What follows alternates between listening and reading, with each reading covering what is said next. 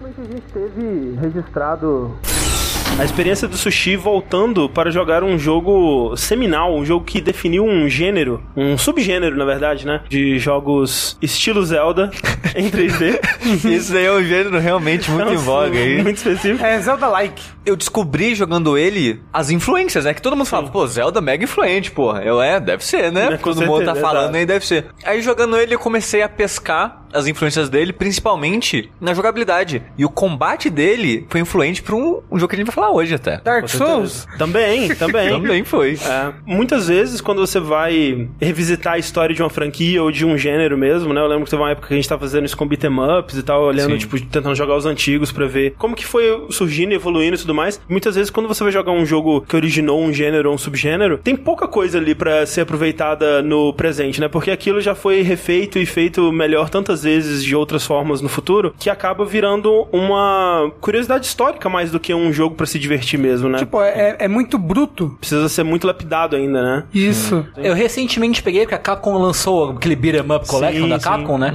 Aí eu fui jogar justamente Final Fight, né? Que é um jogo né, que é, é tido como um- uma coisa representante de um, do Sim. gênero, né? E ele não é tão bom quanto eu lembrava Não. dele ser, assim. E obviamente você tem jogos como, vamos dizer, Mario 64, né? É um jogo que ele veio completo assim já, sabe? É interessante de analisar porque você vê que ele solucionou boa parte das ideias que precisavam ser solucionadas para um jogo de plataforma em 3D, por mais que ele não tenha sido o primeiro, né? Ele foi o que definiu. E é curioso como que ele tá ali quase que completo já. Pra jogos de plataforma 3D, o Mario até que foi rápido, né? Uhum. Assim que surgiu os jogos 3D, pouco tempo depois já tinha o Mario, então a gente já entendia o que seria plataforma em 3D. Mas na era do PS1 e 64, não tinha muitos jogos bons em quesito de combate, Uhum. ou até level design de modo geral. A gente comentou, né, num outro podcast, o MDK. Sim. Que a gente, pô, o MDK era legal na época, mas quando você para pra pensar, nossa, eles, parece que eles não sabiam o que eles estavam fazendo, Sim. tá? E eu sinto isso sempre que eu jogo um jogo antigo, na parte de combates principalmente, tipo Nightmare Creatures. Era um jogo que fez muito sucesso na época, muita gente lembra com 48, cara, mas jogar hoje em dia é o sofrimento, porque o combate daquele jogo não faz muito sentido. Você tem jogos que eles já vêm completo, como é o Mario, mas no caso do Devil May Cry, que é o que a gente vai hum, discutir hoje aqui, eu acho que ele é interessante de analisar como princípio ou, ou o jogo mais influente de um subgênero, né? Porque você consegue ver quase que a linha de pensamento inteira dentro do próprio jogo, assim. Sim. Se você consegue ver quase que o, o documento de design sendo feito ali, as engrenagens da cabeça dos desenvolvedores girando até eles chegarem no que eles queriam fazer, sabe? Ele é parte do que ele começou sendo e ele é parte do que ele terminou sendo. E tá tudo ali no mesmo jogo e é, é fascinante, assim.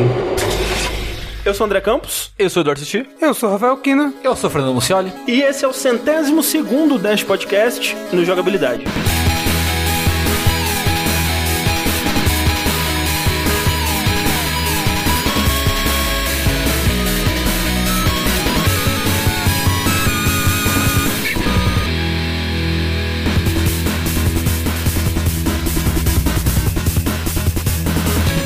Estamos aqui reunidos para falar sobre Devil May Cry e é importante ressaltar que vai ser sobre o primeiro Devil May Cry apenas Sim. nesse podcast. A gente não quer deixar tanto tempo passar até o próximo, porque talvez seria legal a gente falar de todos, pelo menos da série da Capcom, né, a série original, assim, digamos, até o lançamento do 5. E deixar um especial pro melhor de todos da MC Devil May Cry. Exatamente. O absoluto melhor de todos. É, para falar com mais propriedade, já que nenhum de nós jogou profundamente o primeiro Devil May Cry na época de lançamento, acho que é legal a gente ter uma, uma impressão de quem tava lá naquele ponto da história. Nós trouxemos aqui o já de casa Fernando Mucioli e Tengumaru. Uh, muito obrigado pelo convite de novo. Tava com saudade de vir gravar podcast com vocês. Pois é, passar 5 horas aqui. Tomara, ó, esse.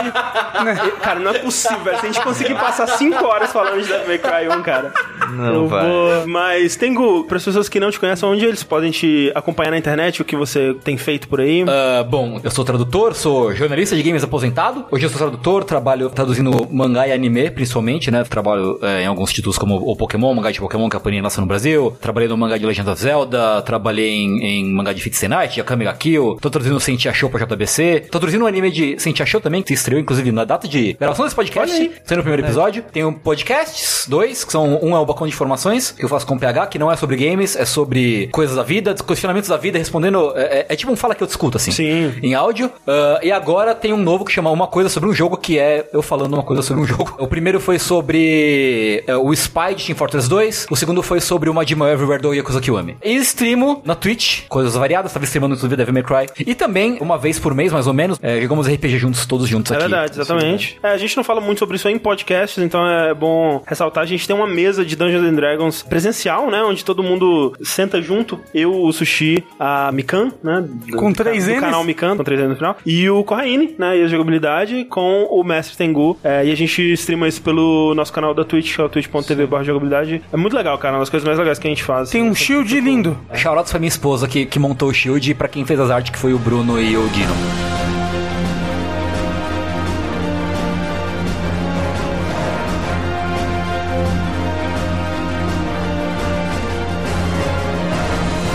Acho que a gente não pode falar sobre Devil May Cry sem antes dar um histórico todo da produção e de como que esse jogo veio a existir. E a gente tem que começar isso tudo falando do Hideki Kamiya, né? O maior usuário de Twitter do mundo.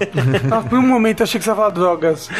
Maior usuário de drogas de eu, todo eu mundo. não vou confirmar, não vou desconfirmar, tá ligado? É ele quem bloqueia todo mundo no Twitter? Sim, ah, sim. tá. Antes ele bloqueava mais liberalmente, assim. Hoje ele bloqueia quem fala em qualquer língua que não seja japonês com ele. Ah, nossa, tá bom. A idade vai chegando, vai ficando mais intolerante. Sério, é. Assim, eu sou bloqueado pelo Kamiya, eu não faço ideia do motivo. Eu nunca direcionei um tweet a ele. Posso falar o que aconteceu?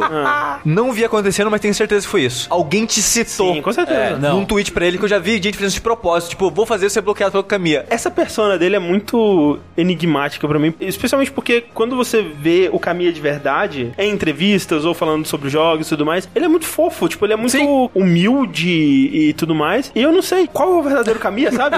Será que é o do Twitter e ele faz uma persona pras outras? Eu, eu acho que o Twitter é parte disso, já é meio que uma brincadeira. É. Mas eu acho que também, em algum momento, ele deve ter enchido o saco. Gente vir perguntar de Devil May Cry Ah, pra é. ele, gente perguntar de Bayonetta quando já passou a época do primeiro Porque a coisa Bayonetta que mais deixa ele puto é perguntas que ele já respondeu, coisa do tipo, É, né? Inclusive, eu adoro aquilo que ele fazia, né? Que era tipo, alguém pergunta uma coisa, ele dá um link. Aí, tipo, o link dá pra outro tweet, pra outro Sim. tweet, pra outro tweet, pra outro tweet, pra outro tweet. Aí, tipo, o último assim, pergunta pra sua mãe, tá ligado? Sim. Uma coisa que é curiosa sobre o Kamiya, é, no sentido de, de onde ele vem enquanto game designer, né? É que ele nasceu na década de 70, né? Em dezembro de 1970, exatamente. Isso quer dizer que ele é um dos primeiros desses grandes game designers, antes da era dos indies e tudo mais, game designers que eles tinham que fazer parte de uma empresa pra ter algum renome, construir uma carreira lá dentro e tudo mais. Ele é um dos primeiros desse tipo de game designer que já cresceu jogando videogame. Porque quando você pega um Kojima, por exemplo, que ele é um pouco mais velho, Kojima ele é de 63, alguma coisa assim, ele passou um pedaço da vida dele sem existir videogames, né, assim, da infância e adolescência dele. E aí em algum momento da adolescência, ah, Super Mario, né, o Famicom e tudo mais. O Kamiya, quando ele tinha 10 anos, ele já vivia num mundo em que já existiam jogos eletrônicos no Japão e tudo mais, e pouco depois ali já foi ter o Famicom, então ele já foi formado por jogos, assim, desde muito cedo e, e sempre foi a, grande paixão da vida dele na questão de entretenimento, né? É bem diferente, né, por exemplo, do Miyamoto, né, que ele começou fazendo brinquedos, né, e eventualmente surgiu a oportunidade de desenhar pra um jogo, e aí ele se viu na posição de game designer. O Kamiya não, quando ele falou, porra, eu quero trabalhar com isso, né, videogame já era parte da vida dele. É interessante que isso meio que já mostra o caminho desses designers, que é o começo do refinamento dos subgêneros, né?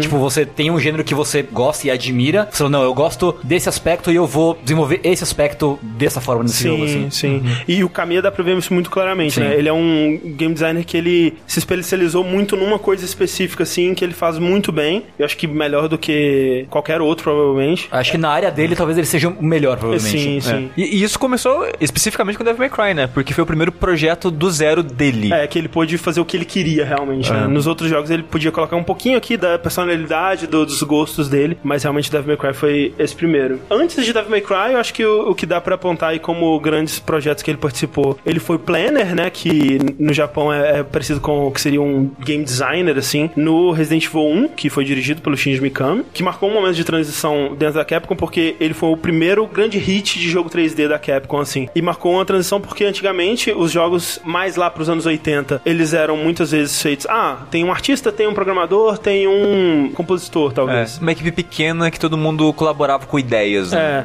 na época do Resident Evil 1, as equipes elas já estavam começando a crescer, né? Já tinha equipes de, sei lá, 50, 70 pessoas, que hoje em dia, tipo, é minúsculo, né? Mas então precisava realmente de uma mudança na hierarquia, né? E o, o Shinji Mikami foi o primeiro diretor que a Capcom teve. Ele meio que se colocou, tipo, a Capcom não decidiu, não, a gente vai ter um diretor, não, ele, não, eu sou o diretor dessa porra, a minha visão aqui é mais É. importante que a de vocês. Vocês estão convidados a colaborar com ideias, mas eu vou filtrar elas pra Sim. ver qual se encaixa melhor na visão. Parece que isso gerou muito atrito na época do Resident Evil 1, porque o pessoal, cara, não, o jogo tá muito lento, precisa ser mais O rápido. próprio Kamiya, né? Porque ele queria colocar mais elementos de ação, deixar o jogo mais rápido e tal. Não, o Mikami falou: não, é um jogo de terror, você precisa ser mais lento, mais frágil, pra colaborar com o clima. É. Nesse processo, o Kamiya ele acabou se tornando meio que um pupilo do Mikami, né? Um, um protegido dele ali dentro da Capcom. E quando o primeiro jogo teve seu sucesso e o Mikami foi passar pra outros projetos, a Capcom quis fazer uma sequência e ele indicou o Kamiya pra dirigir. É tanto que é interessante que até hoje, na questão do Twitter, que a gente falou que ele é super mal educado, bloqueia a galera, né? Uhum.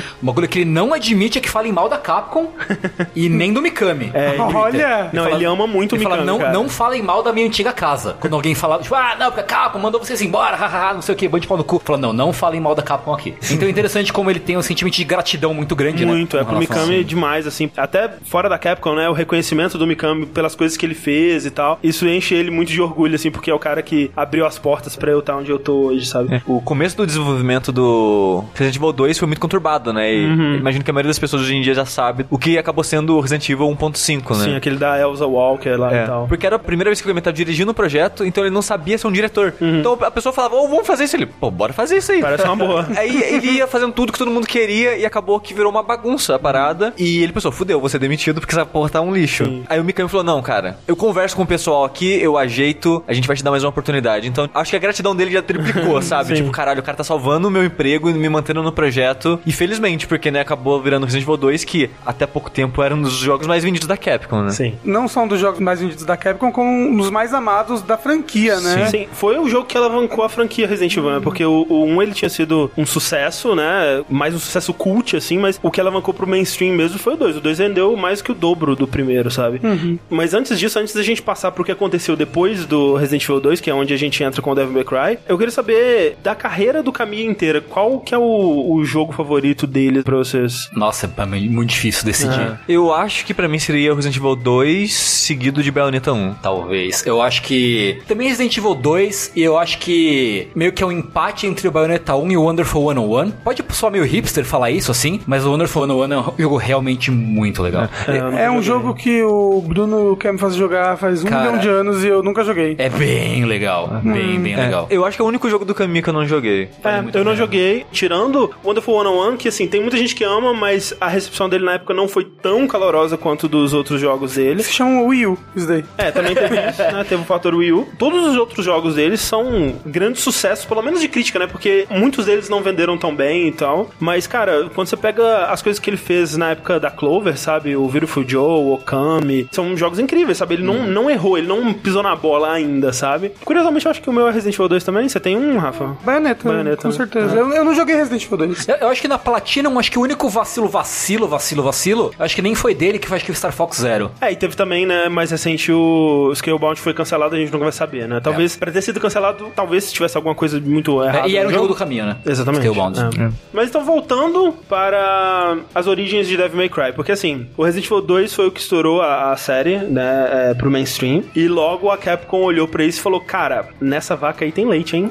Vamos, né, vamos fazer o que a gente puder aqui pra tirar esse leite daí.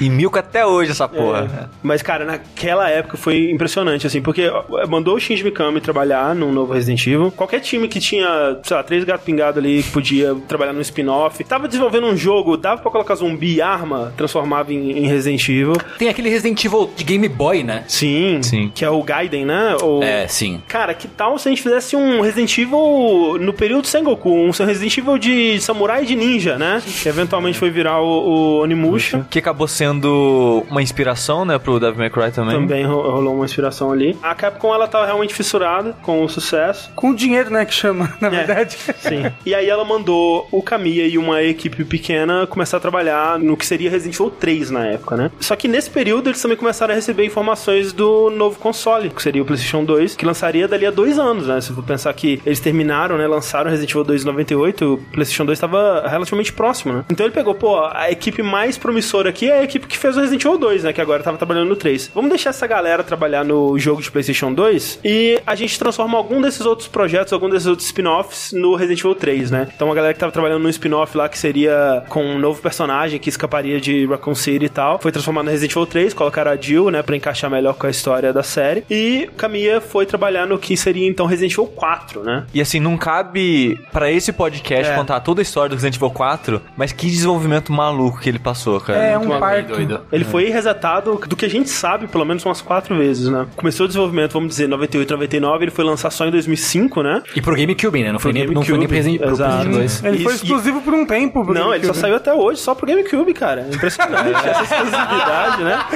Aí, firme e forte, como eles disseram, né? Que foi a história dos grandes exclusivos, né? Dos que era o Big Quantos da Capcom. Beautiful Joe, Killer 7, Resident Evil 4. E Resident Evil Exato. Remake o, Pro- também, o né? Project Number 3 e aquele Dead Phoenix que nunca saiu. E pra você ter uma noção do quanto que a Capcom extraiu dessa vaquinha chamada Resident Evil nessa época, entre Resident Evil 2 e Resident Evil 4 foram lançados 10 jogos da franquia Resident Evil. Pra você ter uma noção, cara. Seis são pastincos.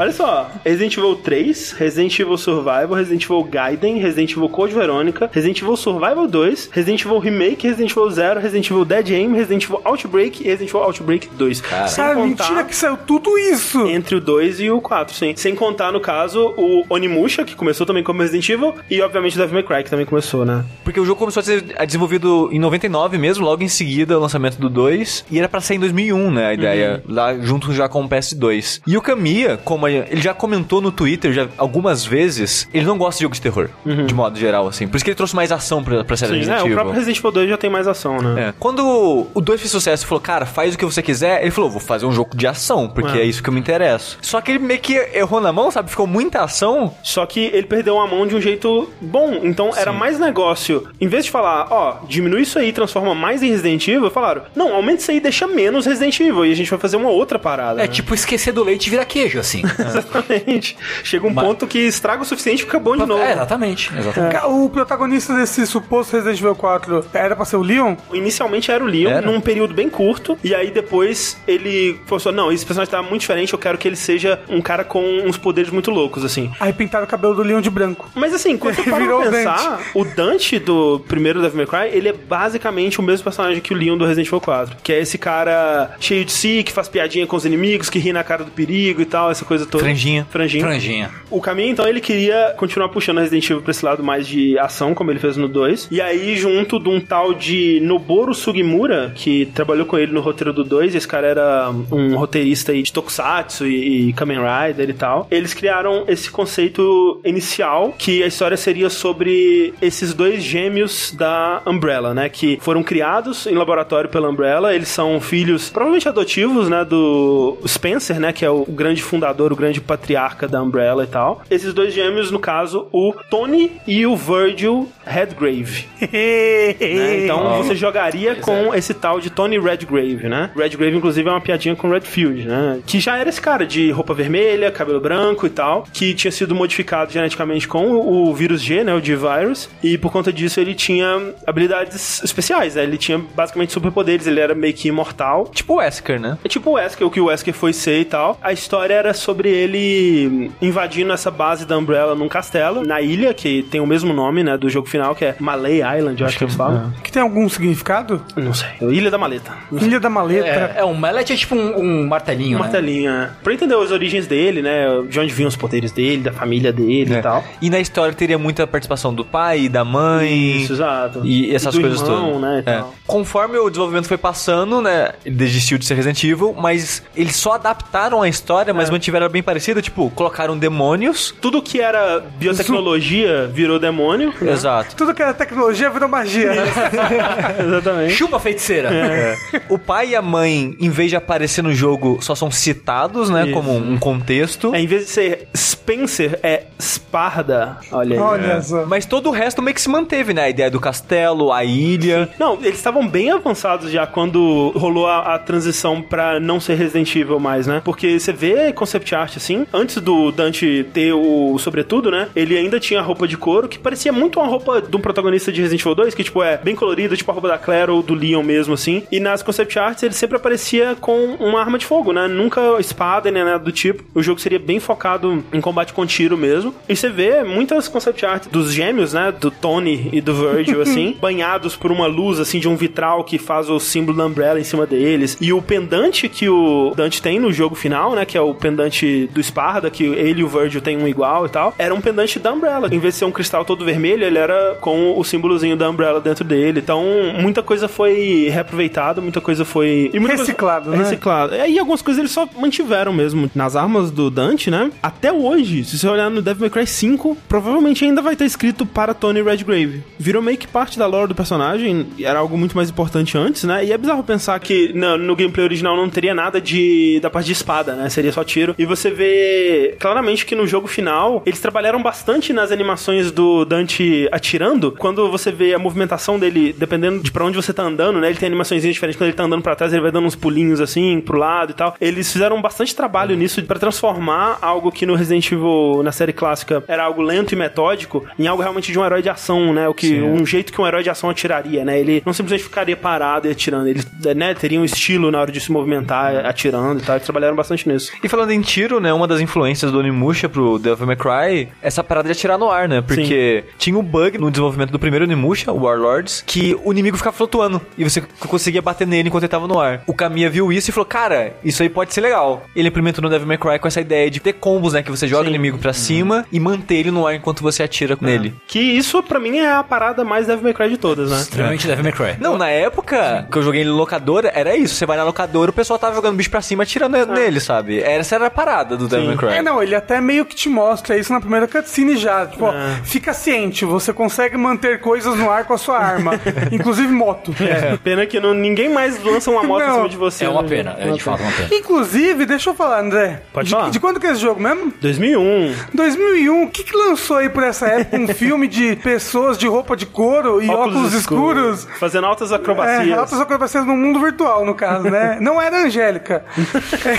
ah, droga. Eu comecei o jogo, primeira cutscene, eu falei, ué, o que, que a Trinity tá fazendo aí? Aí ela entra com a moto no lugar com óculos escuros. Eu falei, cara, mas pegou Matrix assim, ó, bonito. Nossa, cara. Não, Matrix, cara, 2001, Matrix era a coisa mais legal do mundo, É. assim, do universo. Todo mundo tinha que ter uma ceninha referenciando Matrix. Tudo que você fosse fazer de ação tinha que ter um bullet time ou umas pessoas vestidas de couro com uns BDSM loucos, assim. E- Exceto que quando foram vestir a Trish, eh, iam vestir ela de cor, mas vestiram ela de saco de lixo, né?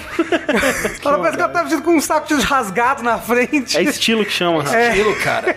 É o anime isso aí. É. Nossa, mas aquele rasgo na frente da roupa dela é muito ruim. É um raio, porque ela é eletricidade. Não, ela não é um elétrica. raio. Ela pegou, ela tava com muito calor, ela rasgou. É, é muito estranho. A Trish é uma personagem, né? Alguns diriam que é quase uma personagem.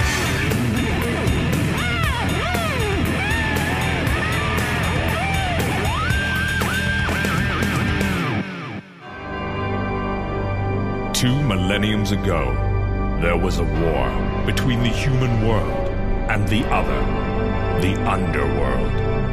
But somebody from the underworld woke up to justice and stood up against this legion alone. His name was Sparta. Later, he quietly reigned the human world and continued to preserve harmony until his death. He became a legend. The legendary Dark Knight, Sparta.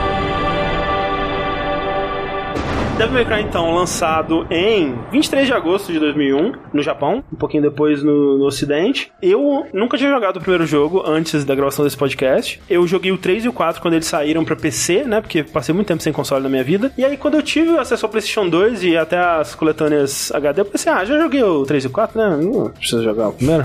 E aí eu fiquei adiando isso até surgir a oportunidade. Você também não tinha terminado, né? Antes da coletânea. Sim, porque na época de locador e tal, era muito novo e o jogo é muito difícil. Então, na época, eu tinha dificuldade e falava, ah, se eu vou pagar pra jogar, eu vou jogar outra bosta. Então, eu acabei jogando só um pouco, vi, né, amigos jogando e tal, mas nunca tinha chegado a terminar ele de fato. Aí, a primeira vez que eu fui jogar ele do começo ao fim foi com o HD Collection. E o 2 e o 3 eu nunca tinha jogado até então. Ah, então você já tinha jogado ele no HD Collection do Play 3 3. Sim. Sim, antes disso aqui. Não é, lá em, sei lá, em Ah. 2010, 2011, quando saiu, eu platinei os três. Quando eu era criança, né, adolescente no caso, eu tinha um amigo que gostava muito e eu via muito ele jogando o 3. Ele gostava do 1, odiava o 2 e adorava o 3 de paixão. E eu vi muito ele jogando o 3. Agora eu mesmo nunca tinha jogado, até quando lançou o HD Collection no Play 3. Aí eu vou, vou começar pelo 1. Comecei jogando 1, fiquei travado numa parte, nunca mais joguei. A mesma parte que eu fiquei travado uns bons continues agora quando eu fui jogar de novo. Qual parte que é? Você vence o Word pela primeira vez, aí sai um cachorro de, de sombra Ah, tá. debaixo da porta. Ok. Pode crer. Perdi uns três game over ali, aí fiquei puto. E você, Tengu? Cara, eu joguei na época do PlayStation 2, assim, eu não tinha PlayStation 2 na época. Primeiro que assim, nessa época eu tava já no rolê anime já. Aham. Então a gente vivia em função de achar um jogo de anime bom. Aham. Que não existia, essencialmente. Não tinha jogo de anime bom. Que, o que começou? Até hoje não existe, imagina. E aí, assim, vamos ver os jogos com estética anime que parece legal. Então você tem, tipo, aquele jogo de Gungrave que saiu pra Play 2, que é meio porcaria, mas, tipo, se contentava com qualquer coisa, sabe? Sim. Jogo de Capitão Tsubasa, podreira pro Play 1. Jogos com cara de anime de modo geral, assim. E aí a gente viu o Devil May Cry. Nem sabia, na verdade, o histórico dele, nem nada. Era um jogo da, Capcom, mas assim, não, não pensava no que implicava ele ser um jogo da Capcom. E aí, não, que da hora, tem esse maluco com a espada, ele voa, os malucos voam, altos air combo, não sei o que, muito doido. E aí o que acontecia, normalmente, tipo, a gente se juntava, eu e meus amigos se juntavam, o cara que tinha o Play 2, a gente ia na casa dele. Como o jogo era muito difícil, e se revezando e tentando descobrir como é que passava cada coisa. Ele falou, não, consegui fazer esse combo tal com essa arma, tem combo tal com essa arma. E foi meio que essa descoberta de experimentação que hoje meio que você tem com um jogo de luta, né? Você, ah, vou, vou aprender a jogar com esse boneco, né? Então vou no Sim. training mode, vou experimentar os golpes e vou tirar contra e não sei o que e, e bolar estratégia. Então foi meio que uma relação assim na época, né? Porque não tinha internet pra procurar guia das coisas, é, ninguém conhecia, o jogo não era famoso, né? Então não tinha muita gente com quem discutir Sim, sim. Mecânicas, estratégias e tudo mais, né? Você teve essa impressão, essa noção de que você tava jogando um, um jogo de ação diferente dos que tinham anteriormente? Sim, Ah. sim. Justamente por pegar essa coisa anime mesmo, assim, Sim. né? De, tipo, logo na primeira cena, logo no começo do jogo, que o, o Dante pega a Lastor, que é uma das primeiras espadas que você Sim, pega, né? sim. Tem aquela cutscene dele, que a espada finca o peito dele, ele levanta e tem o- a, a coreografia, tá ligado? Nossa, que animal! É tipo, como que ele passou pelo cabo daquela espada? É, tipo, não faz o menor sentido, mas eu amo isso. Mas Aquela cena não faz o menor sentido. Mas é da mas hora. é cool as fuck, assim, sabe? É muito legal. É a segunda vez no jogo que ele é enfincado por uma espada, inclusive, né? É verdade, tem razão. Eu lembro de nunca ter tido a sensação, fora jogo de luta, de ter que me dedicar a realmente aprender a jogar um jogo de ação, né? No nível técnico da coisa, né? Os jogos de ação até então, eles estavam tentando criar algo ali, mas nada vingou muito bem. É, tinha alguns beat'em ups 2D ainda, de arcade, né? Que saiu pra Neo Geo, principalmente. Tem uns que são um pouco mais elaboradinhos, tipo o Sengoku 3 e tal. Mas naquele nível, assim, nunca ninguém tinha chegado perto. E eu, eu daquilo. acho que especialmente 3D, Principalmente né? cara? é. Sim, É, eu 3D, ia falar, tiroteio a consideração? Sim, mas eu digo, é, eu digo é, mais melee mesmo, É, você tinha tido o Shinobi do Play 2, né? O espírito tava ali, mas faltava o refinamento técnico, né? Sim. Que é a coisa que o Kamiya trouxe realmente quando saiu o Devil May Cry. Eu sinto que o Devil May Cry foi esse ponto que acharam um jogo de ação 3D é assim que funciona, assim que fica bem feito. E cara, chega a ser engraçado quando você começa a olhar qualquer jogo de ação melee depois de 2001 até hoje tem influência de Devil May Cry, é muito impressionante, cara. Hum, praticamente ele pariu o hack and slash, né? Eu acho que esse é um termo pré-Devil May Cry. É que assim, o gênero que o pessoal é, associa a Devil May Cry é o que eles chamam de stylish action, que são jogos que, além dos combos e da profundidade do combate, eles têm essa preocupação em você parecer cool enquanto você luta, né? Mas fora isso, tem também um subgênero mais geral que é o character action, né? Que aí já se estende pra jogos como God of War e outros jogos mais assim. É, tipo, é, é engraçado porque assim, a gente pensa meio que em gênero como caixas onde a gente coloca as categorias de jogos, né? Aham. Mas na verdade, isso é uma coisa que eu tava pensando quando eu comecei a ter que explicar o meu gosto por Musou pras pessoas que não entendem Musou. por que que você gosta? Tipo, isso não tem a menor graça, por que que você gosta disso, tá ligado? Comecei a pensar que na verdade é mais uma questão de árvore genealógica do que de caixa de, de classificação dos gêneros, né?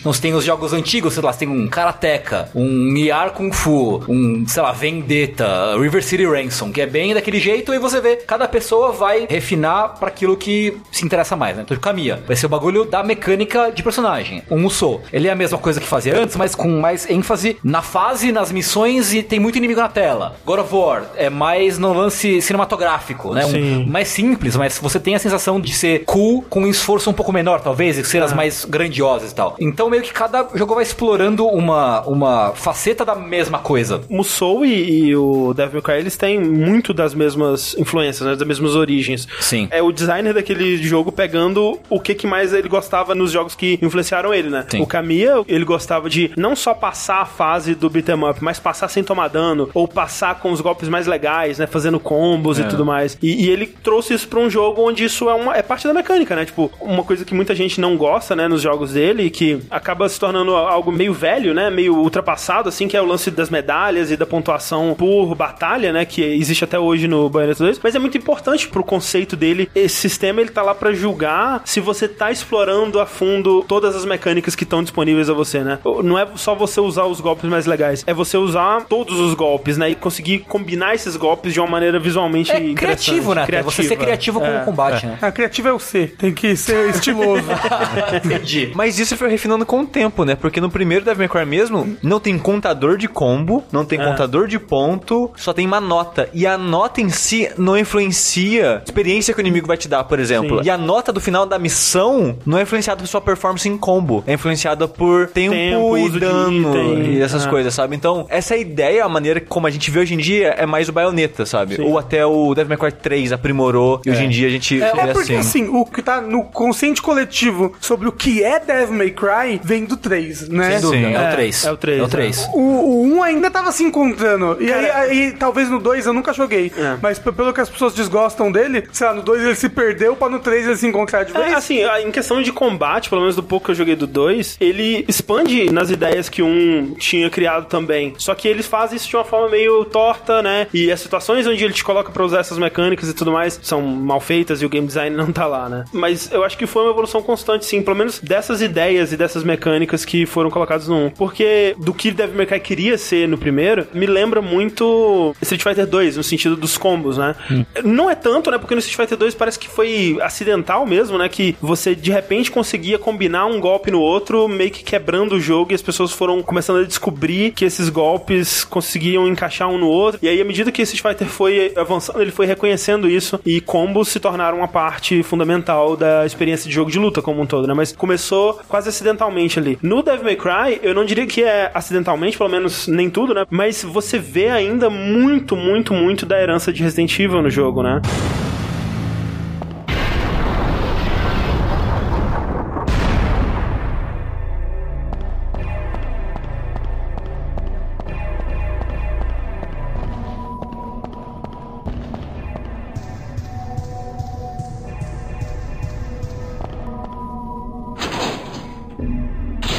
Ele começa com você chegando nessa ilha, explorando lá, entrando no castelo e tal, e nada acontece, só tem uma, uma música ambiente, né? é, Objetos pra você analisar, né? Que você lê o que tem nessa estante. Ah, são livros sobre os prisioneiros da ilha, não sei o que. Inclusive, a fonte do texto é completamente Resident Evil, né? Sim. O som de abrir porta é o o mesmo. som, É, é. sons, é. Jogando Resident Evil 4 depois, né, você fica sabendo que durante o desenvolvimento do que viria a ser o Devil May Cry, eles viajaram pra Europa, visitaram castelos espanhóis e tudo mais pra referências e tal. E, cara, é o mesmo, a mesma coisa, cara. Mesmo feeling mesmo dos jogos, assim. Como você disse, efeito sonoro. Esse momento inicial, a parte musical, né? Porque depois tem bastante um- uns techno e uns rock louco, que é diferente, mas... É a Que é música Ma- de. Matrix, Matrix. É, Matrix é muito. E é engraçado que como começou como um Resident Evil, eles estavam tentando ainda colocar uma exploração entre aspas e colocar puzzles e coisas do tipo, só que é tão ralinho e ao longo do jogo vai ficando cada vez menos presente. Não, vai ficando cada vez mais simples os puzzles, né? Leva essa bola daqui pra e tá tudo bem. E ainda ele te fala né, na tela, tipo, missão 13, leve a bola daqui pra lá. é muito de um jogo que ele foi se encontrando durante, sabe, o Sim. desenvolvimento, assim. Quando ele te coloca pra enfrentar o primeiro inimigo mesmo, ele não te fala, ele não te explica, tipo, ou, é isso aqui que é o jogo, hein? Ah, você tem um botão de ataque, você tem um botão de tiro. Inicialmente, se você não, não souber que o R1 dá lock no, no inimigo, você não vai conseguir atirar direito também. Não, você não vai conseguir atirar ponto, você tem que dar lock pra atirar. Pulando, você consegue atirar. É? Sim, sim. Ah. Mas é engraçado, porque o jogo mesmo ele não te fala qual que é a ideia dele por trás. Tipo, eu, eu sabia o que que era Devil May Cry, mas eu fiquei esperando um momento que, tipo, ok, que hora que você vai me ensinar que eu posso jogar o cara pra cima e atirar nele no ar, sabe? Isso não acontece, cara. Ele te ensinou no momento que o Dante parou a moto com as pistolas. Eu queria muito ter tido mais o contexto que o Tengu teve na época do jogo pra saber como que foi a reação reação das pessoas, sabe? E até eu fui procurar em revistas da época, os reviews e artigos previews, especialmente, né? É, é difícil de achar. Eu queria muito que a Gamers tivesse um, porque ela provavelmente é a que iria mais a fundo nisso, mas eles não escreveram sobre isso na época, porque foi um, um período de hiato deles ali, quando tava rolando tudo sobre o, o primeiro Devil May Cry. Mas eu encontrei Eita. um preview da Ação Games Meu Deus.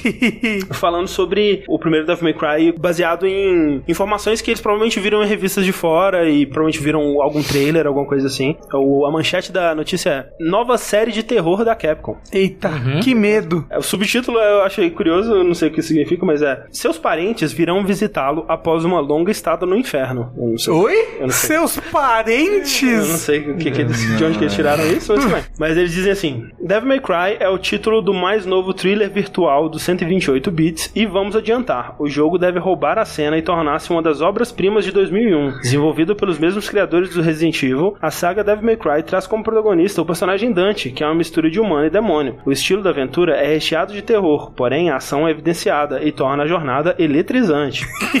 Ah, porque ele já pegou o Alastor, então. Exatamente.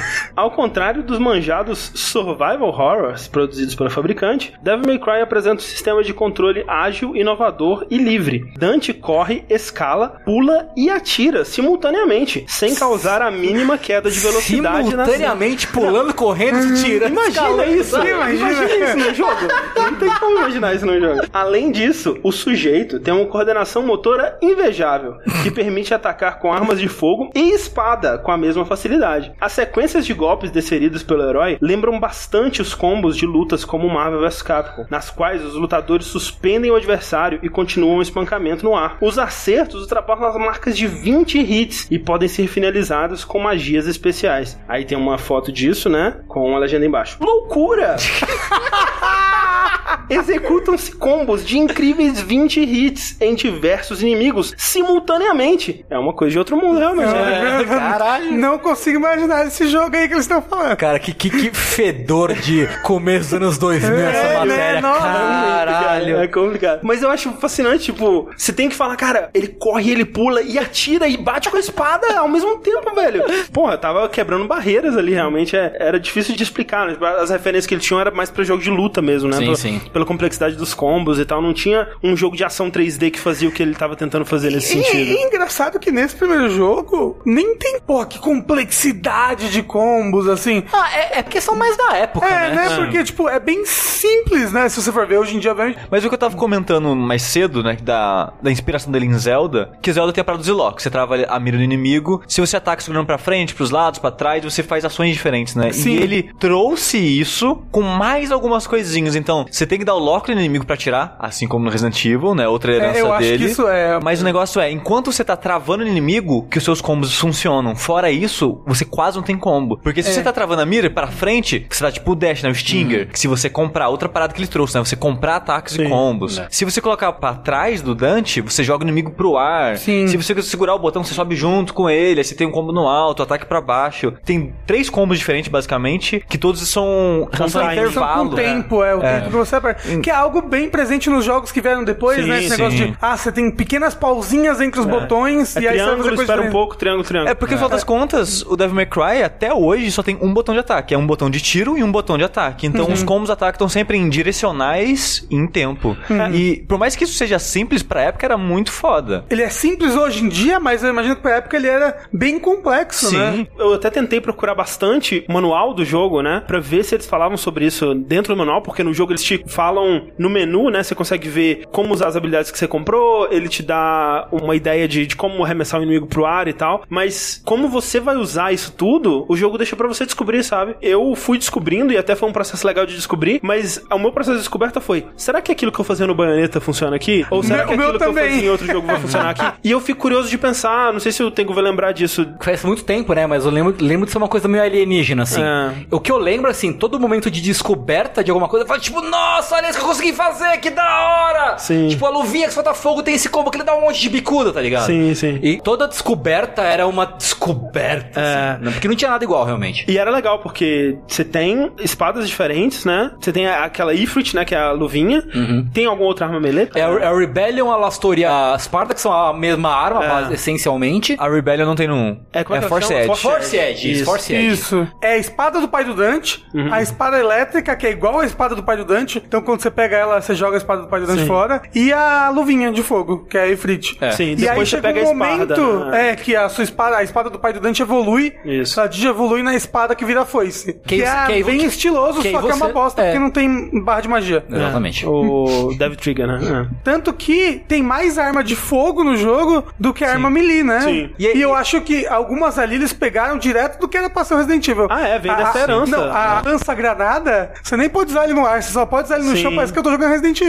E é engraçado que eles não perdem um segundo pra te indicar onde tem arma. Tipo, a escopeta, você tem que quebrar uma mesa na biblioteca e ver o brilho depois que você quebrou a mesa. Senão você não tem escopeta no jogo. Lança granada, você tem que pegar no esqueletinho lá no Sim, canto. sim, senão sim. você não tem, sabe? E até quando você vai trocar de arma, né? que Quando é arma de fogo tem toda uma animaçãozinha, né? Da arma atirando, não sei o quê. E as armas melee, tipo, meio que foda-se. Tem, é, ela só de dar uma giradinha. Dá uma giradinha e tá bom. Você pode trocar clicando no analógico também, o que é, bem melhor. Ah, É tem verdade. isso? Se você clicar o R3, você troca. Ele dá meio que um, tipo, um soco no chão e troca a arma. Sério? Sério. Nossa. Seria bom ter sabido disso. Até Seria bom.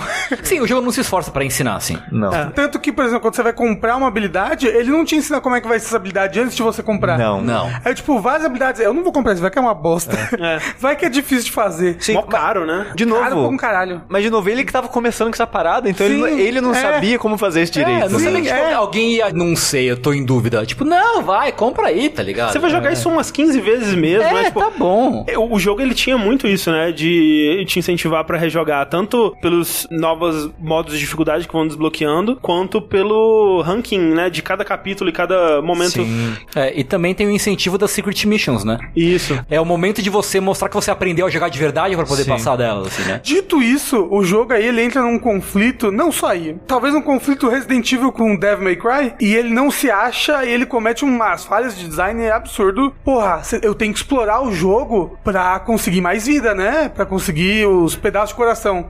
Mas se eu exploro o jogo e eles estão muito bem escondidos, eu pego nota baixa no final porque eu demorei pra passar do capítulo. Pois é, Se sim. eu encontrar os capítulos secretos, eu preciso voltar, eu preciso explorar direitinho várias coisas que eu deixei pra trás. E não é nada intuitivo achar as fases secretas. Tipo, tem umas que você tem que andar pra caralho, ao contrário, pra achar, sabe? É, então, e aí tá, se você fizer isso, você vai tirar nota baixa no capítulo e vai ganhar pouca experiência. Mas o pior, caramba, que ódio, desculpa. Eu pausei o jogo, fui almoçar, voltei e continuei e terminei o capítulo. Ele contou o tempo que tava pausado o jogo. Aí, peraí, tipo, eu demorei duas horas pra passar o Você capítulo. pausou dentro do jogo ou você foi pro menu do PlayStation? Eu pausei dentro do jogo. Mas você pausou com o Start ou com o Select? Eu pausei No- com você o foi- menu. Ah, então é por isso. É. Eu tenho que pausar o outro pause. Sim. Você tem que ir pro sistema. É. Ah, Desculpa, cara. Obviamente, Rafa. Obviamente. Essa divisão de capítulos e isso de você dar nota pelo tempo que demorou pra fazer o capítulo, acho que ele conflita Sim, muito com o jogo. Eu acho que o jogo ele seria bem mais interessante se ele não tivesse capítulos. Qual o sentido de- dele dividir em capítulos? acho que- eu- além de te falar o que você tem que fazer. Eu acho que é só uma limitação técnica, talvez. Tipo. É, não, não porque você pode andar praticamente por tudo ali. Eu acho que na real é pra ranquear você em momentos. Só que ele não tinha descoberto ainda a melhor maneira de fazer, sabe? No Bayonetta ele também faz isso, só que ele não te para de capítulo em capítulo, né? Ele ranqueia de conflito em conflito, vamos dizer. É, e o Bayonetta é linear, né? Você tá Exato, seguindo um é. caminho reto. Também tem Esse daí, você tem uma mansão toda ali conectada, você passa por um capítulo, aí você passa por outro capítulo, e de repente, olha, tô no mesmo lugar do primeiro capítulo, se eu descer, eu posso ir em todos os lugares que Em tinha é antes. um mapa que ele dá a volta nele mesmo e é todo interconectadinho. Assim. É, então, então, tipo, não tem um porquê ele se dividir em capítulos. Não. Ele só é realmente Não. dividido em capítulos pra poder ranquear o jogador. A- essa parte da estrutura dele em missões é realmente bizarra, sabe? Ele te fala, ah, o título da missão é o ovo secreto, sei lá. É, Objetivo, jogue o ovo secreto nas chamas da vitória. E você tipo, caralho, eu não sei o que, que é, eu não sei o que, Eu que não é, sei o que é peguei ovo secreto. Eu não sei o que, que é chama, isso tudo ainda vou encontrar no eh, capítulo, né? Começou Metal Gear Solid 1, seu objetivo é acabar com o Fox Die. Mas peraí, cara, eu nem cheguei lá ainda, calma. Ele tem puzzles e em alguns momentos ele você até tem que pensar um pouquinho, tipo aquela hora que tem um, um esqueleto de um dragão, assim, ah, ah, o que que eu vou fazer? Eu não consigo passar. Ah, eu tenho que rebater a- as bolas de fogo que o dragão tá cuspindo. Isso se você viu a placa. Se você não viu a placa, você fica 20 minutos lá, que nem eu. O legal é isso, que eu- uma coisa que eu achei que eles fossem fazer é, ah, essa parada de observar itens no cenário e ter um textinho descrevendo, ah, isso aqui vai ser nas primeiras áreas do jogo, depois vai virar jogo de ação e, e eles vão esquecer disso. Mas não, por mais que eu concorde com o Sushi que os puzzles eles vão perdendo foco, ele mantém esse lado meio adventure dele, de você poder explorar o cenário e de os itens Sim, é te- bem legal. te darem mais contexto do mundo e até um pouquinho de lore, assim, Uhum. por mais, né, que não se aprofunde muito. E de te dar dicas, né, do que, que você tem que fazer também. Porque às vezes, realmente, às vezes você tem que pensar um pouquinho. Tipo, dar a espadada na alavanca da parada pra ativar. Pegar a chave que tá naquela sala que é um esgoto. Não é só apertar quadrado? Então, é, mas eu fiquei 10 anos pulando e apertando quadrado pra ver se tentar pegar. Juro, juro, eu devo ter ficado uma meia hora. Eu andava, voltava, falava, cara, não, não consigo pegar essa porra. É, triste, muito puzzle, muito difícil.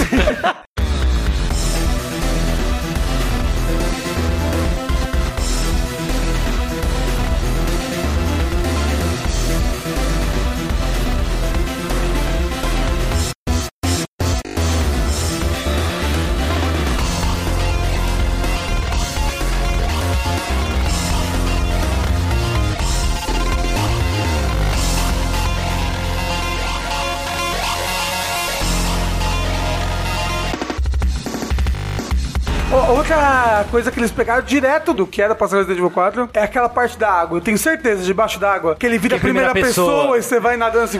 Aquilo é muito nada a ver. É muito nada, muito aleatório. Não, é muito alguma coisa que era pra ser o novo Resident Evil, vai ter partes debaixo d'água. Eu só acho bizarro que tem um pedaço antes no jogo que você entra debaixo d'água e você toma dano. Porque você, tipo, o dentro é debaixo d'água e tá afogando, aí sua vida vai diminuindo. Aí você chega nessa parte e foda, você pode nadar pra sempre e não. É porque é água mágica. Ah, aquela água que você cai ali primeiro. Tinha a caveira. Tem as tava envenenando caveira. a água. tá. É, Se você cair ali depois, você entra no capítulo secreto. Fica aí a Sim. dica. É, eles até aplicam essa coisa de puzzle nos bosses de um jeito esquisito. Tipo, tem aquele boss que é uma meleca. Você tem que bater na rodinha, não sei o que, pra sair o, o núcleo e bater. Que não funciona super bem. Não, também, assim. porque você precisa mirar o inimigo pra fazer alguns combos, mas meio que tem um autolock. Tem uma correçãozinha de mira que é. É, aí que você tá tentando virar na parede pra bater na parada e expor o bicho, o dano fica virando pro bicho. É, é foda. É porra. E é engraçado que esse tipo de coisa, ele não atrapalha muito na dificuldade normal. Sim. Mas na última dificuldade do jogo, eu acho que essas falhinhas devem atrapalhar bastante. Eu, eu tô jogando ele no Dante Must Die no Saideiras, né? De vez em quando. Eu percebi muito isso. Quando eu joguei no normal e no hard, foi bem de boa. Tinha vários problemas que não, não me incomodavam, nem notava. Porque o jogo é difícil, mas ele é ok, sabe? No Dante Must Die, é tipo o bicho te mata com dois, três hits. Então ele precisa ser exato, tudo. Eu tô tentando acertar a parede pra expor o bicho e eu virei, pode ser a hora que eu vou morrer, sabe? Então, câmera girou estranho, o Dante tá andando estranho, qualquer uma dessas coisinhas assim. Você vai morrer e tem vida. Tem continue. Porque no, no gameplay, apesar dele ter adotado um sistema de movimentação moderno, né? O que a gente chama de controle de tanque é o sistema de controle em relação ao personagem, né? Porque o pra frente, né? Ou pra cima, sempre vai ser pra frente do personagem, né? O botão esquerda vai ser, sempre ser a esquerda do personagem. O mais moderno, né? O, o que se tornou padrão é em relação à câmera. Então, se você aperta pra frente, vai ser na direção da câmera, né? Que é o que o Devil May Cry faz, que é melhor, né? Pra um jogo de ação, você precisa dessa agilidade a mais. Só que o sistema de câmera é parecido com o do Resident Evil. Não é exatamente como o do Resident Evil, porque ele tem muitas câmeras que te seguem durante um certo tempo. É bem estiloso. Mas ele, ele vai cortando entre essas câmeras semifixas, digamos Sim. assim. Algo que Silent Hill fazia, por exemplo. Sim, exato. É mais parecido com o que Silent Hill faz, exatamente. Na maior parte do tempo, como o Rafa disse, é só bem estiloso, né? Que ele consegue te dar uns enquadramentos da hora quando você tá descendo uma escada, ou quando você tá virando um corredor, ele vai te acompanhando, assim e tal. Ele deixa o seu analógico muito louco de vez em quando. Nossa, deixa, né? Porque a- Porque a câmera muda e parece que vai mudar a direção, mas não muda, você tem que continuar pro sentido oposto, entre É, ou aspas, então você né? solta e aperta de novo na É, direção certa. É esquisito. Mas no combate, né, dependendo da arena ali e tal, e da quantidade de ângulos que tem pra trocar, pode ficar meio confuso de vez em quando, Sim. especialmente no- nas dificuldades mais altas. Que eu não joguei. O hard é bem de boa, porque você começa com tudo que você terminou do normal. E você pode apelar pra caralho com lança-granadas, que é quebradíssimo. E você pode apelar também com a habilidade lá da Alastor, que você vira o demônio, fica voando e raio, raio, raio, raio, é muito raio. É, Eu usei essas suas duas dicas pro jogo todo. Você tem um puta ataque forte de longe. E infinito. Aí você mata todo mundo antes de chegarem perto de você. É porque você dá o Devil Trigger de voar e soltar raio, aí você recarrega ele com lança-granada Sim. e solta mais um Devil Trigger de voar e lançar raio. Dito isso, pra ficar legal, eu jogava granada e depois já ia usando o enfia na o espada. É, Sting. É, exato. Porque uma coisa que eu tenho que dizer que é muito legal desse jogo é que ele já pensa na responsividade do controle, né? Então, ele não te prende por nada. Você tá num combo, você quer esquivar, você pode cancelar o combo e esquivar. Ah, você tá dando um pulo, você pode tacar na hora que você quiser. Então, você meio que cancela tudo com tudo. O que é muito novo. E acabou se tornando padrão, e quando vieram jogos que falaram, opa, não é assim, não é tão fácil assim não, as pessoas meio que estranharam. É também. tipo Monster Hunter, né? É. Dark Souls. Quando vem um jogo que quebra isso, não. A animação tem prioridade no seu controle. Você tem que esperar aquilo acabar pra fazer outra coisa. Que hoje em dia tá aos poucos se tornando mais presente, né? Sim. E essa lança-granadas, a ideia dela é: ah, é uma arma muito forte, mas ela tem uma animação, né? Um cooldown muito longo. Mas você pode cancelar tudo. Então você dá um tiro, se você esquivar pro lado, ou se você atacar qualquer coisa que você fizer, você pega o controle de volta do Dante. Então você pode ficar tirando granada pra sempre. Uma coisa que eles mantiveram como filosofia até no Nier Automata, teve uma apresentação de GDC, se não me engano, da, de, os caras da Platinum foram lá conversar, sobre a sensação de gameplay, né? O tempo entre apertar o botão e acontecer uma coisa na tela é, é muito importante ele ser o menor possível pra você ter a sensação do gameplay gostoso e fluido e rápido, não sei o quê. E é uma coisa também que vai ser o Devil May Cry 5, né? Agora Ah, em, sim, em é. março de 2018. Com os mesmos efeitos sonoros do 1, eu não sei se todos são assim. É, parece que são, né? Porque como eu joguei o 1 e o 5 logo em seguida, eu vi, caralho, o 5 é os mesmos sons do 1. É, um dos objetivos da equipe no 5 é ter tanto imagens, qualidade gráfica, quanto animações mais realistas. Aham. E aí existe o dilema, justamente, né? De não parecer esquisito uma animação arcade, entre aspas, num ambiente realista, né? Que antigamente, sei lá, o boneco dá o ataque com a espada e a espada, tipo, some nas costas, tá ligado? Sim, sim. Eles têm esses atalhos de animação, né? Como fazer isso não parecer esquisito e fluido ao mesmo tempo, né? Pelo pouco que deu pra jogar do Devil May Cry 5, parece que eles conseguiram resolver bem É, essa- pelo essa questão. demo. As técnicas modernas aí de blending de animações é, são bem impressionantes, cara, o que os caras conseguem fazer. É. Sobre a progressão do jogo, eu lembro muito na época, mesmo não tendo acompanhado, não tendo jogado, o jogo ele era conhecido por ser muito difícil, né? Isso foi passando pros outros jogos também. Eu lembro do o 3 quando ele saiu, né? Ele até teve que lançar uma, uma versão depois que tinha um outro nível de dificuldade, alguma coisa assim. Não tem até easy. Se você morrer, acho que nos três primeiras missões, quatro primeiras missões, algo assim. Ele falou, "Ô, você não quer jogar no easy, não? Ah, Aí depois que você passa de um capítulo, ele fala: agora você pode jogar no Easy se você quiser. E se você recusar, ele nunca mais te pergunta. Então se fudeu. Se você for pro Easy, você não pode mais pro normal. Se você ficar no normal, você nunca mais pode voltar pro Easy. Sim. É aquele momento que ele te dá, você quer ir pro Easy agora? E eu lembro muito claramente, assim, na época, tinha um momento específico que foi um evento cultural, assim, né? Um momento que marcou toda a geração de jogadores, que é o primeiro chefe, né? Que é a Aranha, que é o Phantom, né? Eu tenho essa bagagem já de ter jogado os outros jogos do Kamiya, de ter jogado jogos que é, demandam uma atenção, né? E uma, uma jogabilidade mais metódica e de saber ler o ataque do inimigo e tudo mais. Eu passei o Phantom relativamente fácil, né? Eu morri, sei lá, umas duas vezes e passei. E é bizarro como esse momento foi uma barreira pros jogadores da época, sabe? Porque as pessoas estavam acostumadas com um certo estilo de jogo. Esse momento, ele é como o, o Gascoigne no Bloodborne, assim, que ele demanda que você entenda como o jogo funciona. Porque até ali você tá enfrentando uns bichos aqui e lá. Uns fantoches que eu não entendi a explicação do porquê tem uns fantoches muito louco ali. Se você souber, né, atacar, desvia. Quando ele ataca, beleza. Na aranha, você realmente tem que entender não só o padrão de ataque dela quando se afastar, quando se aproximar. Você tem que entender onde está o ponto fraco, você tem que entender como funciona o Devil Trigger, que vai te ajudar bastante, né? A recuperar sua vida se você for atacado e tal. Eu vou lá, é só você apertar o Devil Trigger, dá três triângulos, que a aranha morre. Não é assim também, não. É, Eu juro, a primeira vez em engordar é, muito fácil, nossa. Eu rejogando agora achei difícil. Porque é um salto de dificuldade considerável. Exatamente, esse que é o lance. Eu diria que tudo isso que você tá falando, pra mim, é a primeira vez que você enfrenta o Virgil. Também, Que aí é sim, é, outro- é porque aí ele tem um padrão, É e aí pá, é uma luta bem assim, É, tipo. Acho que era- muito alienígena pra gente na época pensar numa estratégia de boss 3D. Uhum. Você não pode bater só de frente, você tem que É. subir em cima dela. Ou os ataques vêm de várias direções, né? A sala é grande pra você conseguir escapar daquele ataque que começa a sair fogo do chão e, E tal. até questão de, sabe, mecânica de dodge, assim, tipo, Sim. o que é um iframe, sabe? É, que de que- fato. Como é que funciona isso, A gente sabe? Porque nesse boss e depois, principalmente no Verde, eu usei bastante os iframes É. de rolamento. Que são os frames em que no rolamento do Dante ele tá invencível. Sim. Nada vai dar dano nele. Que são poucos, né? Frames, inclusive. São. Acho que são bastante, assim, eu não Eu acho que é o muito- suficiente, eu acho. é. Outra inspiração em Zelda. O Link, quando você tá mirando no inimigo e vai pra frente ou pros lados, você dá meio que uma esquivinha, né? Um- Uma cambalhota. Quando você vai pra trás, ele dá meio que um mortal pra trás. E o Dante é a mesma Uma coisa. piruleta. Se você pula pra frente ou pros lados, ele dá uma, uma roladinha, pra trás dá uma pirueta. Que tem iframes, mas é meio estranho. Você não espera que vai ter iframes naquilo. Em algum saideira, né, a pessoa tava comentando, tipo, qual jogo que começou com essa porra de iframes? De rolagem com iframes e tal. O mais cedo que a gente conseguiu voltar foi 2001 com Devil May Cry. Provavelmente vai ter, né, se Assim, procurar bem. tem coffee. Você pode dar um, uma, Ah, não, sim, pra sim. frente. Não, mas num certa jogo forma. de ação, assim, Sim, sim, nesse sim. nível. É, especialmente 3D, né? É. É, realmente. Então ele é um dos primeiros jogos que tem isso. Então acho que também é outra coisa que as pessoas não estavam acostumadas pra época. Sim, né? sim. Com certeza não é o chefe mais difícil e não vai ser a maior barreira do jogo, né? Especialmente em retrospecto, assim. Mas foi um, um momento de, ok, ou você entende como esse jogo funciona ou você não vai passar daqui, sabe? Você falou aranha, eu falei, mas pera, é a primeira vez que você enfrenta ela, a segunda vez que você enfrenta ela, ou a terceira vez que você enfrenta ela, ou quando você enfrenta ela num formato de sombra dentro da barriga do bicho? Ou quando você enfrenta os filhotinhos dela. Ah, ou quando você enfrenta os dois filhotinhos dela.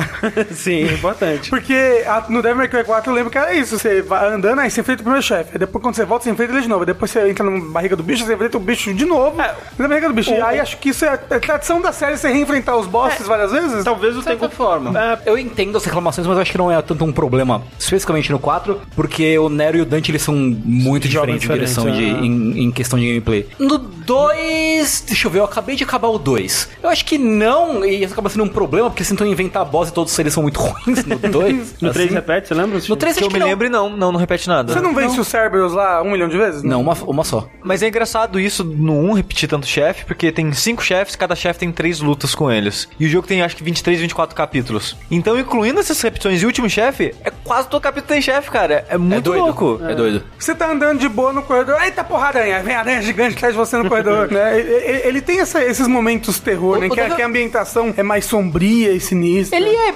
spooky de modo Então, geral, assim, o Devil May Cry. Eu que sou muito fraco pra susto, teve momentinhos ali que eu fiquei. "Ah, O que, que será que tem nesse outro lado do corredor aqui? Eu tô com medo. Principalmente o terceiro ato dele ali. Ele tem uns quatro atos, vamos dizer. Sendo que o último ato é o, o Underworld. Ah. Ele tem o, o terceiro ato que é a mansão sombria. Esse é bem spooky, é bem Sim, bacana. você tem uma luz com você, né? É, inclusive acho que foi o meu ato favorito, assim, do jogo. Dito isso, toda vez que eu ligava o jogo pra jogar, eu dava altas risadas quando aparecia esse jogo contém violência Ah, é. e gore. Mas tem, é. altas risadas. É verdade. Mas tem, mas tem altos sangues. O Hunter arranca sua cabeça igual no no Resident Evil. Não, hoje é muito bobo. Isso é muito bom. É, Mas tinha isso no é, Resident é Evil 1. Backyardigans. Por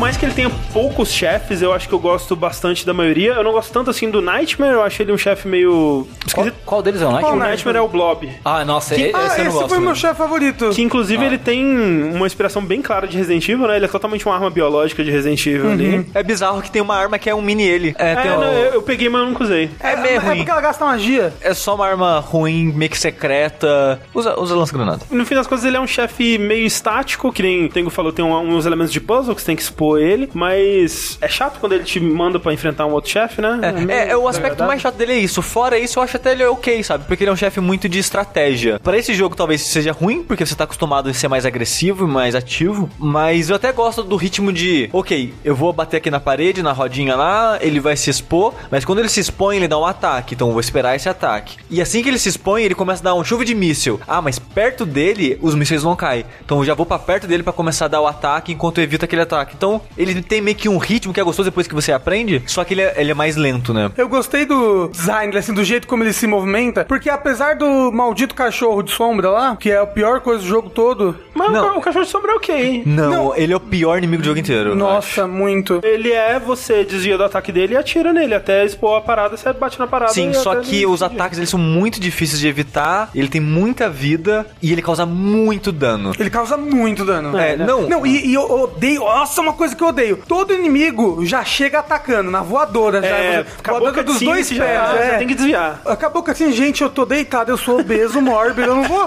eu não vou apertar botão de lá, já calma, gente. Aí acaba que assim, o cachorro desce na pirueta em cima de você, já tira metade do seu HP Você já. tem tipo uns 3 frames pra desviar, É, sabe? é muito chato. E, e eu tava assistindo um speedrun do Dante Must Die e o runner fala: Esse bicho é o chefe mais difícil do jogo. É dois, três ataques, você morre. E os inimigos no- no- na dificuldade máxima, eles têm Devil Trigger, né? Que é uma transformação especial. E quando eles ativam isso, eles começam a tirar uns dardos em você que não importa o que você faz, vai te acertar. Caralho. É um inferno, cara. ok, Excelente. dificuldade parece É, bem sim, desagradável. sim. É, eu acho que o Bob foi o boss que eu menos gostei. Eu, eu tenho muita preguiça da gimmick dele de atirar na, bater na, na coisinha e depois ir bater É, eu acho que o que eu menos gosto é o pássaro. É, Eu acho o pássaro ok, eu Eu, gosto- acho ele ok, eu gosto muito do visual do pássaro. Sim, cara. é o que eu ia falar. Que a cabeça dele é como se fossem vários bicos superiores de vários pássaros fazendo É. um círculo 360 graus assim. É bem da hora. É assim, isso que você pode interpretar, né, da cabeça. Eu curto. Mas quem foi que resolveu botar ele naquele navio? Pra você vencer ele no Ah, navio? não, é muito chato aquela Nossa, aí a câmera muda a cada 5 segundos. Aí faz aquele pássaro de luz que fica te jogando pra cima. Nossa, é, muito essa, ruim. Essa parte é muito chata É, também. talvez, cara, talvez na dificuldade mais alta. Pra mim, eu, eu subi num mastro ali, fiquei atirando nele e ele morreu. É, mas ele vinha o pássaro e me, me jogava pro chão. Aí o navio afunda, olha que loucura, o navio afunda. Aí tá tudo debaixo d'água, você tá dentro da cabine do capitão e tá debaixo d'água. Aí você vai, pan, vai nadando até que você sai pela parte de baixo do navio. Aí você sai e o navio tá na terra. Como é que o navio tava na terra? Não tava tudo Se cheio tivesse d'água? esperado mais um minuto, teria subido de volta. Pra que deu desespero? Calma. Eu acho que o meu boss favorito é o Nero Angelo. Ah, assim. sim, é. Sim. Ele é bem legal. O último... Não, é o Virgil. É o... Qualquer uma das versões dele eu acho divertida. Sim, acho que a batalha final é a mais legal, porque Não, o é legal. ambiente é legal. tem- É, Em termos de design mesmo, É. eu realmente acho que é a melhor luta. É, e eu não lembrava que no Devil May Cry 1 ele já tem as espadinhas voadoras do Virgil que ele tem no... na última forma. na última é. forma, é. Sim. Mas ele não tem o quê? Katana. É lore isso aí, Rafa, calma. É lore. É, lore. porque aí no- ele tá sendo dominado, aí ele tá usando um... É, a katana, ela some, aí a, a seita religiosa doida do 4 acha a katana, eles fazem experiências com ela e tem uma Ah, coisa é, com você o Nero. usa ela no- com o Nero, é. Ou seja, ainda não tinha inventado a katana nessa época. Ele, Mas eles fizeram uma Portanto- desculpa. É, o que eu gosto do Nelo Angelo, ou, ou Virgil, né? Nero Ângelo. Eu não lembro se é Nero ou Nelo, Angelo. A, Nelo. a tradução em inglês ficou Nelo, mas por erro de tradução. Era pra ser Nero de Nero, negro mesmo. Olha- Tanto, Ah. tanto que no 4 tem o Bianco Ângelo. Ah, de olha aí. branco, que são os anjos artificiais feitos com fragmentos da armadura do Nero Ângelo. Inclusive o Sushi me deu um spoiler. Desculpa. Que ele me falou que era o Virgil. Venci um moço lá, foi bem legal. Um moço da espada. Ah, o Virgil.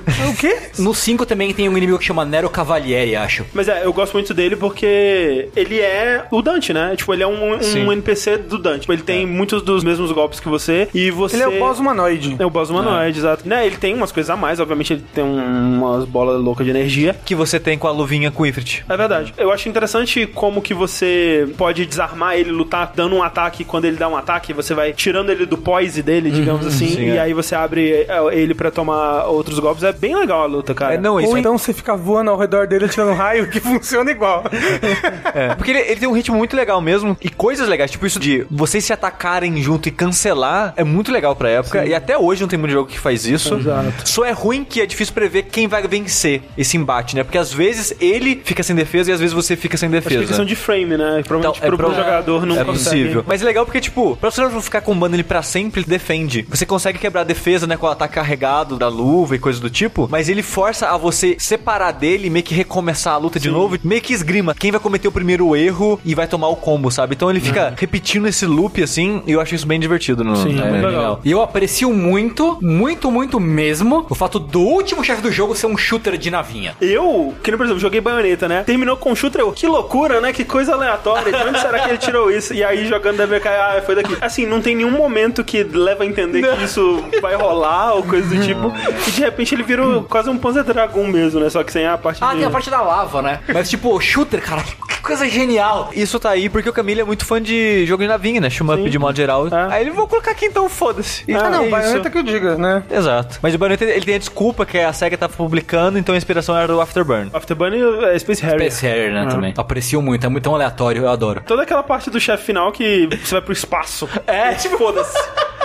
Caralho. E falando já do último chefe, ele termina como Resident Evil. O chefe volta como um blob e você consegue a arma mágica que vai encerrar ele rapidinho. É, exatamente. A Trish volta igual a Ada volta no Resident Evil 2. É verdade. Pra te dar um poderzinho, um Shazam ali. É. Aí você vai lá e mata o bicho e vai embora no avião. Não fala, né? Qual a explicação dela voltou? Ela voltou pelo o amor, reviveu Acho que ela. foi, foi a lagriminha do Dante ali. É, pingou, pingou no Nossa, rosto Nossa, dela. aquela parte. A gente, Não, calma, a gente, calma, a gente vai chegar ainda, tá bom. Calma. E essa fuga é total Resident Evil 4. Total, É, bicho. A fuga de avião. Tem um avião ali, foda-se também, assim, conveniente pra caralho ali. mas- mas- mas eu A achei gente- muito a- legal. Aviões não voam desse jeito. Definitivamente não. Não, o avião ele cai de, uma- de um segundo andar e aí você simplesmente entra nele e tá, tá de Não, boa. você atira pra- E aí na caverna, a caverna é muito louca, parece um buraco de minhoca, o avião vai. Uou! Vai batendo tudo, que eu bati em É. tudo ali. Eu não consegui desviar de nada. Mas eu queria dizer que é muito legal que você viu o avião, avião, né? um tempão é. atrás e ele cai. E esse caralho, o avião do começo. Inclusive, a primeira grande barreira do jogo pra mim foi subir naquele avião. Mas é total Resident Evil 4, né? Você escapando de um lugar que vai explodir. Primeiro, escapando de um lugar que vai explodir já é total Resident Evil de modo geral. É. Mas Resident Evil 4 é de você com a Num veículo, num veículo, numa caverna. numa caverna. E aí quando você sai, explode tudo, aí a cena do mar, ele assim, né, e tal.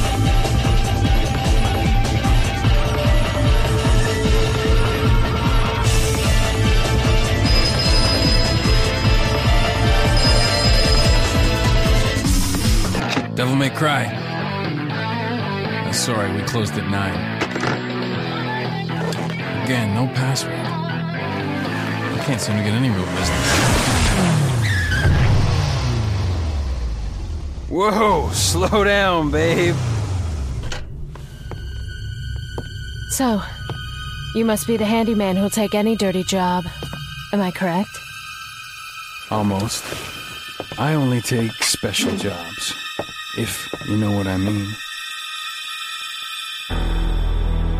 You're the man who lost a mother and a brother to evil 20 years ago.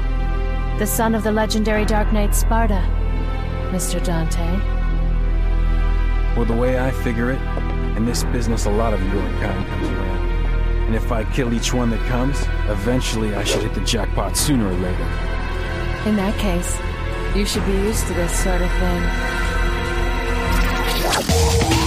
O jogo começa então com a cena maravilhosa que a gente tava descrevendo aqui antes da Trish chegando, pulando o Matrix da lua, caindo. Ela entra na porta do Dante com uma moto. É, mas antes disso, é importante destacar aqui uma coisa que eu não sabia sobre a, a série Devil May Cry, que Devil May Cry é o nome do empreendimento do Dante, porque o Dante é um empreendedor. É porque você não jogou o primeiro, né? Nos outros acho que não, é- não dá muito detalhe É, pra no- no- isso. No 3, começa também. Começa com ele dentro da loja, mas eu não Mas lembro. no, no 3 não tem nome no começo e ganha o nome Devil May Cry no final. Ah, Dante é startupeiro, né? Startupeiro, exatamente. que grande- sozinho, né? Tomando altos café bulletproof ali, com certeza. Então, essa cena inicial, por mais tosca que ela seja, ela é bem tosca, assim, tipo. Porra, pra época era foda. Não, então, É. na época eu imagino que seria muito absurdo, assim. Mas é boa porque ela estabelece bem ali o, o personagem do Dante, né? E O tom. o tom né, do que vai ser o jogo. Objetivos e, e a premissa. Ah, e tem a cutscenezinha do Sparta dançando. Sim, fazendo- dançando com a espada É. do fogo lá. Fazendo uma dança interpretativa. É, e aí falando Esparta foi um grande guerreiro, pena que não pode ver mulher, alguma coisa assim. Que conta que tinha essa guerra entre os humanos e os demônios. Tinha o rei dos demônios, que era o Mundus. O Mundus estava ganhando a guerra, mas aí esse Esparta ele se rebelou contra os demônios e ajudou a humanidade. E aí, por muitos anos, ele reinou sobre a humanidade. Secretamente. é, garantindo o equilíbrio, né, ali entre os demônios e os. Era o Satã do bem. O Satã do bem. E é muito louco, porque se for olhar no lore mesmo do jogo, que foi crescendo, né, ao longo do- da série, essa guerra do mundo foi, tipo, sei lá, dois mil anos atrás, e ele foi reinando até, tipo, recentemente. Aí conheceu a Eva, que é a mãe do Dante e do Virgil, casou com ela, teve os filhos, e aconteceu tudo isso. É uma coisa meio Castlevania, assim. Exatamente. A Trish chega com a moto arrebentando a loja, aí ela fala: Ah, fiquei sabendo que você é filho do Picão lá, filho do Esparda. Aí É. ele, será que eu sou? Aí ela mete uma espada dele na barriga dele Sim. e dá choque nele. E aí, ah, você não era do Picão? Aí ele tira a espada da barriga. Ah. Aí ela fica impressionada, ela tira os óculos. Aí ele vê, nossa, ela é a cara da minha mãe. Na verdade, não fala isso. Não, fala, mas, mas- mostra o quadro da mulher caída. Você pensa, quem é essa mulher caída? Aí depois, três segundos depois, fala que é a mãe dele. Aí, ah, você é a cara da minha mãe, fiquei apaixonado. Aí ela fala. Meio errado. É. meio errado, mas esse é todo plot, né? É, Tipo, ma- Mommy Issues. É, mami issues total. É, assim. tipo- Aí ela fala: Olha, tem um moço aí, mundos, e ele quer, sei lá, destruir o mundo. Mas o negócio é, ele vai porque o Mundus que matou a mãe dele. Porque falou, ou, caçar o Mundus. Aí ele, "Cara, aquele filho da puta, vambora. É, porque Matou nesse minha mãe? começo, é, várias coisas ficam implícitas que vai contar com todas as letras depois. A primeira é que o Dante, ele tá atrás desse Mundus, que foi o que matou a mãe e o irmão dele, né, teoricamente. Eu acho que também o pai. Tem também o fato de que a Trisha, ela fala assim, ah, há 20 anos atrás o Mundus despertou, né.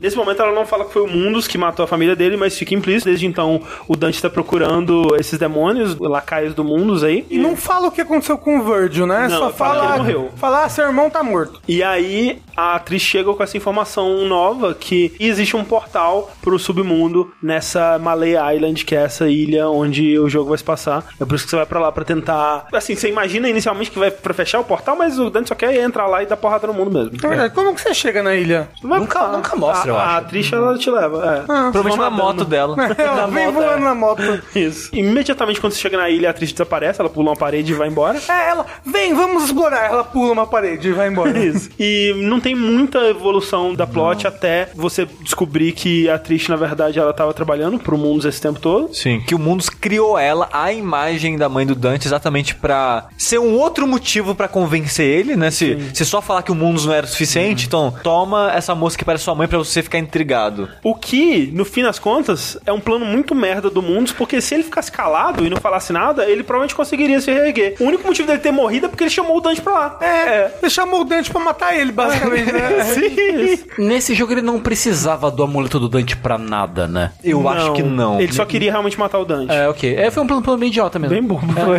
E o jogo quase não tem história, né? Ele tem algumas cutscenes depois de algumas lutas, mas são meio que pra construir, tipo, o pássaro apanha pro Dante. Pô, mundo, ele bateu em mim, me ajuda aqui, velho. Não, você é um bosta, você apanhou, aí mata ele. É, é que você também vai É descobrindo. muito anime shonen. Aí o Dante fica revoltado. Ele mata os próprios amigos. Sim. oh, não. Mas é muito também pra você ir descobrindo o quanto que, tipo, o Sparda era foda e quanto que o Dante é foda por ser filho de Sparda, né? Que os inimigos, os monstros, eles vão vendo Sparda nele, assim, quando estão morrendo.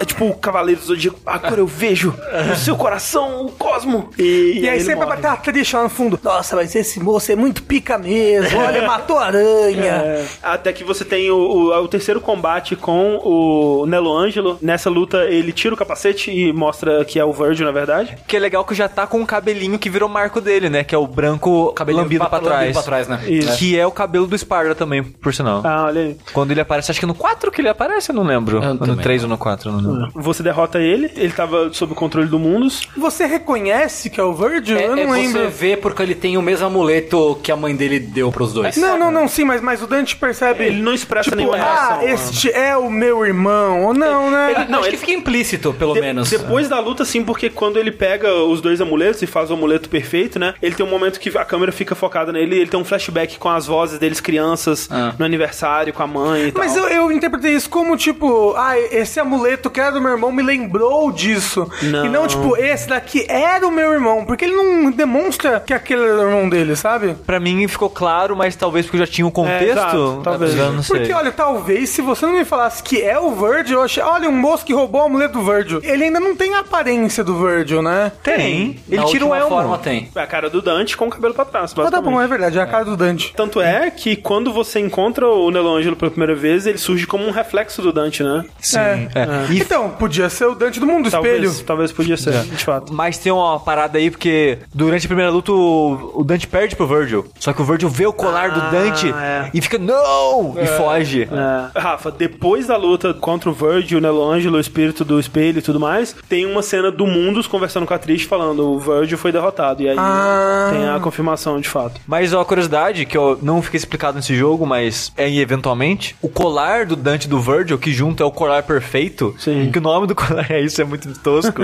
é o colar que o Sparda usou pra selar o submundo. Isso é explicado no 3, né? E aí, justamente, você tem acesso ao submundo, você vai lá. Eu gosto bastante do visual, que é uma coisa meio Giger, assim, meio alien, né, com os ovinhos, assim, as coisas meio esquisitas, Assim, orgânicas. pa- parece a barriga do Jabu Jabu lá do. Só que Sim. mais, é, mais esquisito.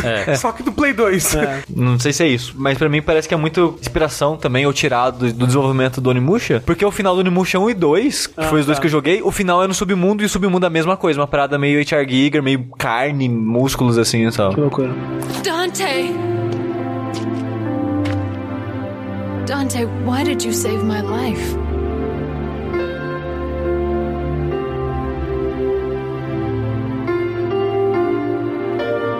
Because you look like my mother. Now get out of my sight. The next time we meet, it won't be like this.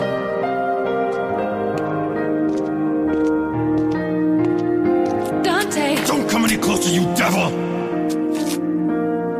You may look like my mother, but you're nowhere close to her. You have no soul. You have the face, but you'll never have her fire!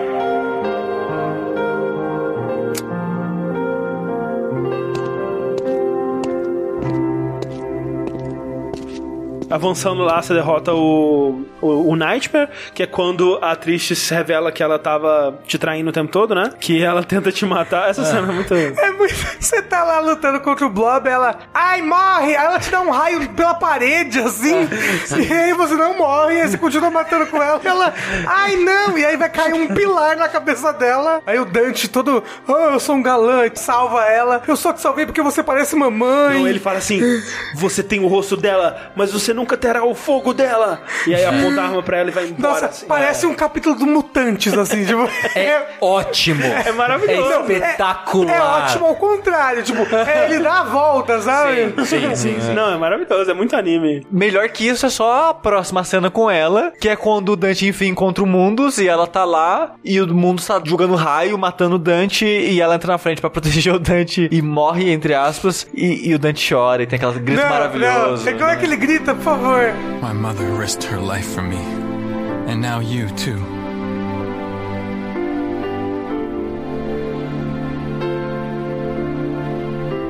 I should have saved you.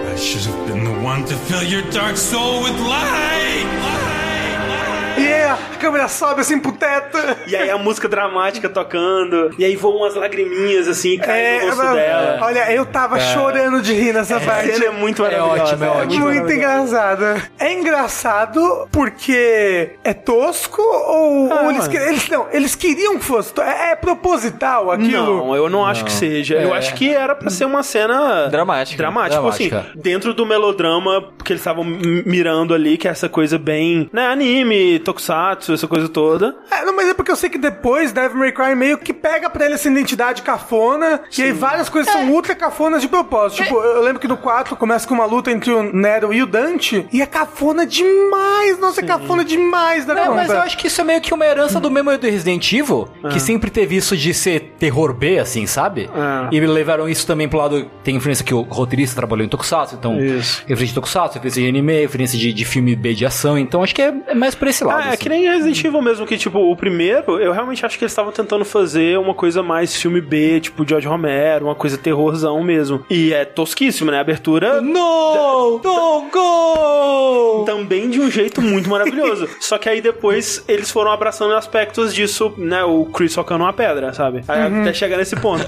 e é a- meio que a trajetória do Devil May Cry também, que no 3 tem o Dante surfando num míssil, sabe? O com a rosa na boca, É, ele, tocando... ele- ele abraçou isso daí, porque no, no primeiro, acho que não, é, não deve ser tão proposital, ser tão. Não, eu não acho que seja assim. proposital. Eu também acho que não. Tipo, eles extrapolaram porque assim, a personalidade do Dante. No 1 não existe, né? Não, eu acho ele bem carismático. Ele não tem muitos momentos, mas os momentos onde ele tá tirando um sarro com o inimigo e tudo mais é bem diferente, cara, de, de protagonista É, de talvez, jogos. talvez. assim. É porque eu tenho na, na minha mente o Dante do 3. Sim. Que é o Dante, né, que a gente conhece hoje, que é super carismático, super caricato, né? Fazendo gracinha o tempo todo. É quase um, um Deadpool, né, o Dante. Ah, até tem momentos de quebra de quarta parede e tal. É, e nesse ainda não, né? Ele ainda não, Não, é desse jeito. Ele tem um pezinho ali, né? Ele, ele tá no meio termo, né? Entre o cool, descolado, frio, não sei o que, e o, e o zoeiro, assim. É, que eu acho que, justamente assim, ele é bem o Leon do Resident Evil 4. Uhum. Assim, ele é sério, serious business, assim, ele não tá lá pra de zoeirinha, ele tá bem focado, assim, mas ele tem momentos onde ele tira um sarro, ele... ele... Uma coisa que o Camille disse sobre isso é que é muito dele mascarando a insegurança e o medo, sabe? Porque ele, no fim das contas, é um ser humano e o Camille, ele coloca ele rindo na cara do perigo, meio que como uma forma de encarar aquilo, aquela situação tão absurda. Tipo, óbvio que o jogo em si, ele não te passa isso em nenhum momento. Até porque ele não é um ser humano, né? Ele é Né? um- é, não, ele, ele- é meio demônio. Ele abraça a humanidade. É outra coisa que o Camille fala, que ele, se ele quisesse assumir a forma de demônio dele, ele conseguiria, ele viveria para sempre. Mas ele decidiu ser humano. E Mas- ele, e ele mas só aí- vence porque ele é, é humano. Exatamente. Mas aí você vira demônio sai tacando raio nas pessoas. Sim. Mas de vez em quando. Mas só. aí Só de apareceu, vez em quando. Mas aí apareceu um herói humano e ia derrotar ele se ele fizesse. Exatamente. Pensa nisso. Mas ele faz, é isso que eu tô falando. Por 5 segundos. Ah, ele faz é, um pouquinho, só um pouquinho. Só um aí tudo bem. Tipo, no final, quando ele chega lá pra lutar contra o Mundus, ele tira um poder lá de Esparda, Deus sabe da onde. É porque tem várias coisas, né? A espada do Sparda, a Force Edge, tem o todo o poder louco dela, que era o poder do Sparda dentro da espada. E uma das tretas do Dante com o Verge no 3 era que ele queria na espada do Dante, porque a espada do Dante era meio que a herança do Sparda e tal. E quando a Trish morre, ele desperta o, o poder dele. Ah, Então, por isso que- anime pra caralho. Exato. Ah, entendi. Mas entendi. tem, a- tem a cena que o Mundus ele vai soltar um raio pra matar o Dante e ele deflete o raio com o olhar, cara. É, demais. É maravilhoso, velho. É, lindo. e aí a câmera fica girando Michael Bay em volta dele, assim, é, lindo demais. É, e nessa hora que ele decide ser humano, logo depois, na verdade, porque aí ele vira o Sparda, tanto que o modelo do Dante é o modelo do Sparda do comecinho. Eu achei que a da forma demônio dele era igual o Esparda. Não. Não, não. É um pouco diferente.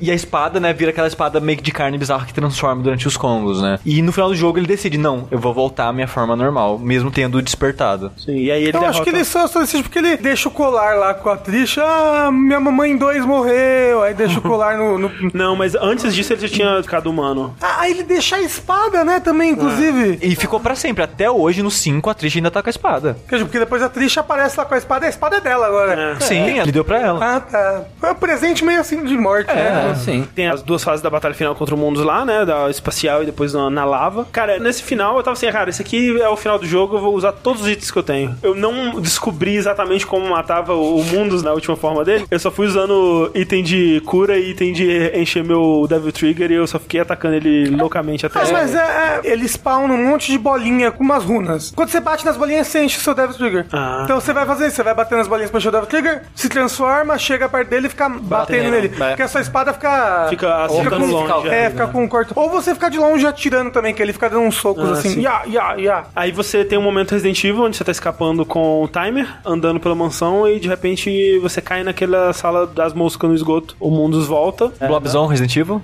Sim. É, é, antes ele era uma estátua, né? E agora você vê as rachaduras dentro da, da estátua dele, que tem bastante molho de tomate lá dentro, passando. Lembra muito como vai ser os designs dos anjos em baioneta, que são Ah, estátuas sim. com É carne verdade. dentro, É né? verdade, Sim, é verdade, verdade, verdade. É até bem tranquilo esse final, né? Que vai batendo nele ali até a Trish chegar. Como o Resident Evil te dá a arma final pra você derrotar ele, você dá apenas um tiro. Você tem que carregar o Devil Trigger e dar um tiro, né? Vai pra cutscene dele dando um tiro de cada cor e os tiros chegando em, em espiral e atirando nele. E aí ele, ah, morrendo. Muito anime. Aí vocês perdem a esperança, ah, vamos morrer junto nesse esgoto. Ela tá chorando aí. Você está chorando, mas os demônios não choram. O chorar é exclusivo dos humanos aí. E a gente, os humanos não perdem a esperança. Os humanos vão lá e continuam e cai um avião. Pô!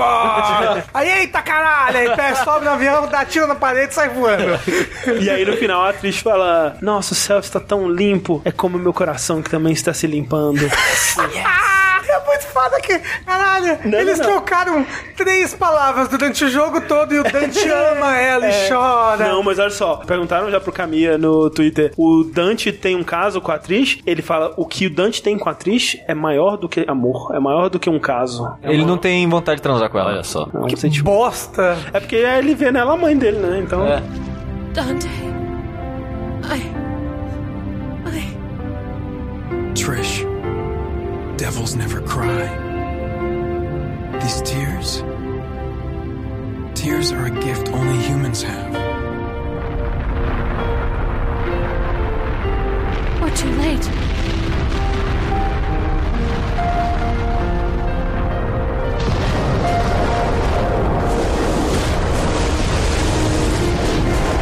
No, Trish. It's never too late.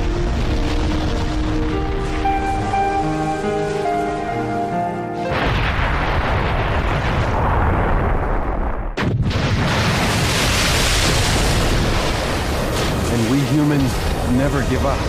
Are you ready? Yes! E aí tem a cena final de todas, porque volta pra lojinha do Dante lá, que mudou o nome pra Devil Never, Never Cry. Never Cry. E aí eles recebem uma ligação, aí vamos lá, vamos resolver isso em 10 minutos. Ela, em 5 minutos. Aí eles vão e... Yeah! É muito, é muito ruim. É ótimo, é Não, sensacional. não, é ótimo, mas é muito ruim.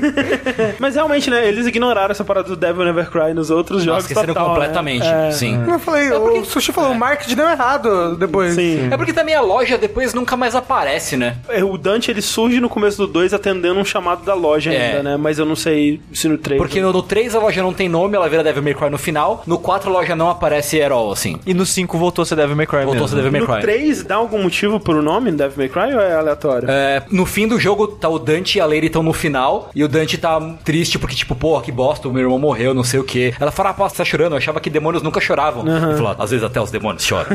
Sempre fiquei curioso, tipo, eles justificaram na lore, assim, né? Mas eu ficava curioso de por que que no primeiro jogo já tinha esse nome. Obviamente ele não tinha pensado na Lady, nem nada do tipo, É. obviamente. Tem todo o lance da brincadeira com a expressão Devil May Care, né? Que é tipo um cara que não mede consequências, que vai seguir na vida sem pensar e tal. Mas pode também ser esse lance com a Trish, talvez, também, dessa coisa de tipo, ah, o demônio talvez ele possa chorar, né? Ela tá chorando, então até os demônios podem chorar. Mas não faz sentido, porque quando ela chora, ele muda o nome pra Never. Mas ela acabou de chorar. Mas ela não é uma demônia, agora o coração dela tá limpo. É, porque Ela conheceu Jesus, Porque se Sushi. demônio de verdade, nunca chora. É. Caralho, Dante. Caralho, Dante. Devil never cry. Yes. Okay, great. Where's the place? We'll be right there. This one has the password. Sounds heavy. Okay, let's get it over with in 10 minutes. Can't let a single one of those suckers live. Five minutes. More than enough.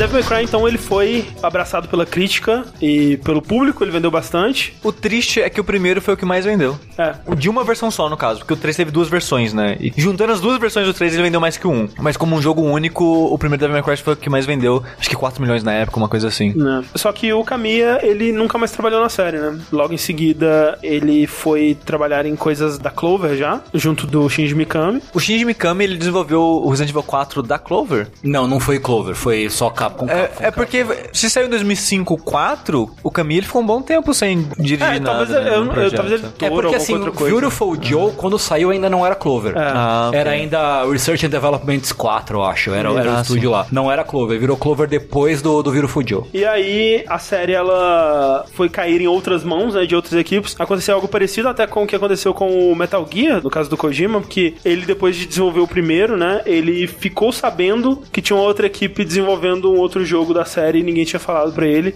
Ele, porra, como assim, cara? Por que, que ninguém me falou nada? Foi parecido com o que aconteceu com o Kamiya, que ele descobriu, porra, alguém tá trabalhando num Devil May Cry 2 e ninguém avisou pra ele. É, e é doido que até hoje ninguém sabe quem foi o primeiro diretor do Devil May Cry 2. É um Porque o- segredo Porque bizarro. o Itsuno, né, Hideaki Itsuno, que depois i- ia dirigir o, o 3, tá dirigindo o 5. Dragon's Dogma. Dragon's Dogma, que é muito importante. É, quatro também, né? O 4 também, Rival Schools também. Ele, mais do que o Kamiya, é o Devil May Cry, né? Ele Sim, sim. acabou dando a identidade final É. de Devil May Cry. É que também, como ele é um cara que só tá vindo pro holofote agora, né? Ele sempre foi um cara mais recluso, né? Não foi tanto Sim. público quanto o caminho. Então só agora a pessoa tá conhecendo mais, mais ele como pessoa. Mas o 2, ele começou com um diretor que ninguém sabe quem é, até hoje. Era o sobrinho do moço da capa. Deve ser. E aí depois botaram o Itsuno lá pra tentar resolver. Salvar, é. E não, meio que não resolveu, mas o jogo saiu. É, e o jogo também não era Devil May Cry, né? Era outra coisa, aí no meio teve- do desenvolvimento virou Devil É May Cry. isso mesmo. Rolou isso, rolou deles virar Devil May Cry. Caramba, eu quero muito jogar o 2 pra saber o que, que aconteceu nessa Então, patota toda aí. Eu, cara, eu acho que a gente devia gravar sobre o 2 e o 3 em breve, porque eu quero muito saber também. A recepção do 2 é uma das coisas mais unânimes que eu conheço no- na indústria dos videogames. Eu, eu literalmente nunca ouvi ninguém falar bem do 2. Vocês já ouviram alguém falar bem do 2? Eu acho que não. Não. Não. Acho que não. É Resident Evil 6, cara. Tem gente que vai falar bem, sabe? Né? Dark Souls 2. Dark Souls é. 2, tem- os únicos dois jogos que eu realmente que caem nessa categoria pra mim: Devil May Cry 2 e Dark Guard 2. Ah, sim. Pode crer. São os dois jogos que eu não vi ninguém elogiar, assim, É. nunca, jamais. Eu quero saber em que buracos que esse jogo vai se enfiar pra Também. ser tão detestável assim. Mas como o Sushi disse lá no começo, o impacto de Devil May Cry, ele tá aí até hoje, né? Não que a gente tenha tido muitos jogos que se encaixam na categoria de stylish action, ou mesmo character action, né? Que é, seria mais tipo um God of War, ou até mesmo Darksiders, ou talvez Vanquish se encaixe nisso, ele tem um, um De certa pouquinho, forma, né? de certa forma. É, todos esses jogos, eles devem muito a- ao que Devil May Cry fez até hoje. né? Você vê muito do jogo neles. Baioneta, né? Baioneta, sim. É, que eu não tô nem citando os jogos do, do caminho. É, eu dizer não- que foi inspirado porque. Bayonetta é quase que um sucessor espiritual Não, é de Devil May Cry. total, é. O Bayonetta 1, eu fui jogando esse De- Devil May Cry agora e falei, ah, olha, igual a Bayonetta, ah, ah, igual a Bayonetta, ah, igual a Bayonetta. Só que ao contrário, né? Bayonetta que é igual a Devil May Cry. Por exemplo, nos créditos, né? É igualzinho. No Bayonetta não é Team Little, Little né? Little. Little Devils, né? No Bayonetta é, Team Little Angels. E aí no Devil May Cry 1 fica o Dante a triste lutando capoeira ali no fundo. Fazendo uma biodança de protesto. E aí no baioneta fica a baioneta no fundo, dançando igualzinho no fundo preto, os créditos idêntico, idêntico. Pro Dash eu, eu pensei, vou procurar jogos influenciados por Devil May Cry. E coloquei, tipo, na internet, lista de jogos de ação, pra olhar a lista e ver. E, cara, 2001 pra frente, se o seu jogo tem melee, tem porrada, ele tem influência, seja nos combos, seja na progressão, no ritmo, alguma coisa ele vai ter. Cara, o TOG da From Software Sim. tem coisa. Castlevania, os dois de Porra, PS2 total, total, tem. é. Cara, God of War. God of War. Total. God of War é muito, cara. Até em coisa que ele nem precisava ter pegado, né? O lance da câmera fixa, por exemplo, é total Devil May Cry. sim. O Prince of Persia, o primeiro, não muito, mas o 2 já tem bastante do Devil Sim. O que é engraçado, porque primeiro é de 2003. Já poderia ter tido influência. Mas tem. Mas, tem, mas menos, eu acho, sabe? Mas ele é o lance da, da ação estilosa, é total. É, isso Devil faz May Cry, sentido, é. nesse sentido, assim. O, mas já caso, tá- você tá falando o primeiro Prince of Persia é o caso do Sands of Time. né? Ex- Exato, exato, exato. Aí tem o Genji, que é uma série de jogos de ação do cara que criou Onimusha depois que ele saiu da Capcom. Isso. É total Devil May Cry. Genji, tipo o Ninja do Overwatch? Sim, sim, E é uma série de ninja? Sim. Esse jogo, na verdade, é baseado em um, em um conto histórico japonês. De uma briga de duas famílias, né? Que é Minamoto e Taira. Que é Genji Monogatari. É, aí a gente tem mais coisas recentes, tipo Heavenly Sword, é Lollipop Chainsaw, Metal Gear Rising. Eu diria que o Devil May Cry é um dos jogos mais influentes, assim, da, da história dos jogos. Provavelmente. Só que, como a gente comentou, às vezes o criador, ele vê algo que gosta e replica aquilo, mas em outro setting, com outro ambiente, outra coisa. Então tem gente que pegou essa parada de, ah, vamos colocar o ranking no combo. Ah, vamos colocar só a ideia do combo, a ideia de capítulo e tal. Cada jogo foi meio que pegando uma coisa. E hoje em dia, eu tenho notado que o jogo de ação, né, combate, que tá sendo mais influente é Souls. Só que as pessoas, aparentemente, têm muita dificuldade de desvincular o sucesso da série Souls do combate. Então sempre que eles vão ser influenciados, eles pegam tudo. Pega o sistema de morte. É, eles, tem- eles pegam o pacote todo, eles não pegam uma coisa só do pacote pra É, eles. e eu tô achando isso meio estranho, sabe? Porque ninguém, quando você para pra pensar, você não joga, sei lá, God of War e fala, ah, esse clone de Devil May Cry, sabe? Você sabe que tem influência, mas não te incomoda. É, assim, até na época do God of War 1 teve mais isso, porque tinha menos jogos desse tipo, mas sim, eu entendo. é. Eu não sei, tem alguns jogos que eu, cara, por que da morte? O Darksiders 3, por que perder a experiência quando É, não morre, faz sabe? sentido, né? É, Tem jogo que não faz sentido isso. É, e felizmente uma coisa que eles não pegaram do Devil May Cry é a porra dos cristal amarelo lá, que pelo amor de Pelo Deus, amor né? de Deus, Nossa, né? é. A vida, né? É, Porra. Nossa senhora. Mas sabe uma coisa curiosa que poucos jogos pegaram? Eu acho até bom isso de modo geral. É a parada dos orbes vermelhos, orbe azul e, e essas coisas que, tipo, o seu orbe vermelho, que é meio que sua moeda, você pega derrotando inimigos. E aí, às vezes, os inimigos dropam um orbe verde, que enche sua vida. Que pra mim, isso é herança do Onimusha, que é exatamente assim que funciona no Onimusha. E aí, o Devil May Cry faz isso, o God of War deu uma puxada nisso, né? Que você tá perto de morrer, aumenta aumenta a chance dos inimigos de, de droparem vida e coisa do tipo. Porque você não tem um item de cura, né? Um jogo que provavelmente também foi uma fonte grande de inspiração pro Devil May Cry e que pouca gente lembra, mas acho que devia ser lembrado mais, que é um bom jogo, é o Dino Crisis 2. É. Ele é quase um animuxa de arma. Isso é, isso é verdade. Tipo, eu diria que ele é um Devil May Cry sem melee. Porque ele tem muito isso de combo e de pontuação. Pontuação e mas com e arma, né? De É. você juntar vários inimigos, eliminar eles rápidos pra conseguir mais pontos. E Isso. se você fizer um ponto muito alto numa área, aparece um bicho especialmente forte que vai te dar muito ponto se você conseguir matar ele. É. Eu não tinha parado pra pensar, mas é bem isso mesmo. O Dino Crisis é de Play 1? De Play 1, Sim, os é dois. bem- Os dois primeiros. Eu lembro que eu achava, né, quando eu era criança, que ele era tipo, ah, ele é o Resident Evil de dinossauro. O primeiro É. mais, né? O primeiro ele, ele é bastante terror mesmo, assim. Sim, é. O 2 já é bem ação, bem louco. Tanto que é o jogo que o Mikami foi fazer depois do primeiro Resident Evil, né? É interessante que isso de dificuldade dinâmica que você falou do Dino Crisis 2, eles nunca pegaram isso, acho, em Devil May Cry, nenhum deles, mas eu que eles fizeram no God Hand depois, né? Ah, eu não joguei agora. Porque God, God, God Hand, Hand é de quem? quem dirigiu foi o... Shinji Mikami. Foi o, não foi o Inaba? Não, foi o Shinji Mikami. Pelo que eu vi hoje, pelo menos. É, bom, mas o God Hand era um jogo terrivelmente feio, meio clunk às vezes, mas quando você começa no combate, ele, tipo, é a coisa mais deliciosa do mundo. assim. Ele saiu depois do Resident Evil 4? Depois, ele é de 2006. É, um aninho Seis, depois. sete. E olha só, eu queria dizer agora, falando nisso, Resident Evil 4 foi um dos jogos mais influentes pro jogo de tiro. Sim. Devil May Cry foi um dos jogos mais influentes pra jogo de combate melee. Aham. Sim. Capcom já foi importante pra caralho, né? Quem diria? Street Fighter, já ouviu Street falar? Fighter. Porra! Aí na geração 360, PS3, é sumiu, velho! Desapareceu. Mas tá voltando agora com É, o nossa, o, fim da geração passada pra essa foi, tipo, tenebroso, assim, pra cá. Foi um Não, horror. ela tava quase falindo, né? Que ela tava comercialmente fodida. E as tentativas dela que não deram muito certo, né? De ir passando franquias pra estúdios ocidentais e de tentar Nossa. agradar mais o público ocidental do que fazer uma coisa interessante ou, tipo, de seguir trends em vez de criar trends, digamos, né? É. Foi bem deprimente, Foi cara. muito maluco. É. Agora, a questão final, então, que fica para todos é: vocês acham que Devil May Cry 1 ele se sustenta hoje em dia, além de uma curiosidade pro começo de um subgênero? Pra mim, sim. Eu acho que ele é um pouco. Você precisa de um pouco de boa vontade pra algumas É. coisas dele, mas eu acho que super se sustenta pra hoje em dia, assim. Eu também acho isso. Conscientemente, o melhor jogo Devil May Cry que eu joguei, eu não joguei o 4. O 3 é o melhor jogo. Mas, no meu coração, o meu favorito é 1. Pelo que ele tava tentando fazer, sabe? Eu, eu tenho muita dificuldade de tirar dele a importância, a relevância e o que ele tava fazendo pra época. Porque ele tem umas coisas clunks, mas de modo geral ele funciona. Esse é a parada dele. Ele, Ele ainda funciona. funciona, sabe? Você vê que muitas coisas melhoraram hoje em dia. Ele tem alguma coisa ou outra que, tipo, ah, cara, câmera, né?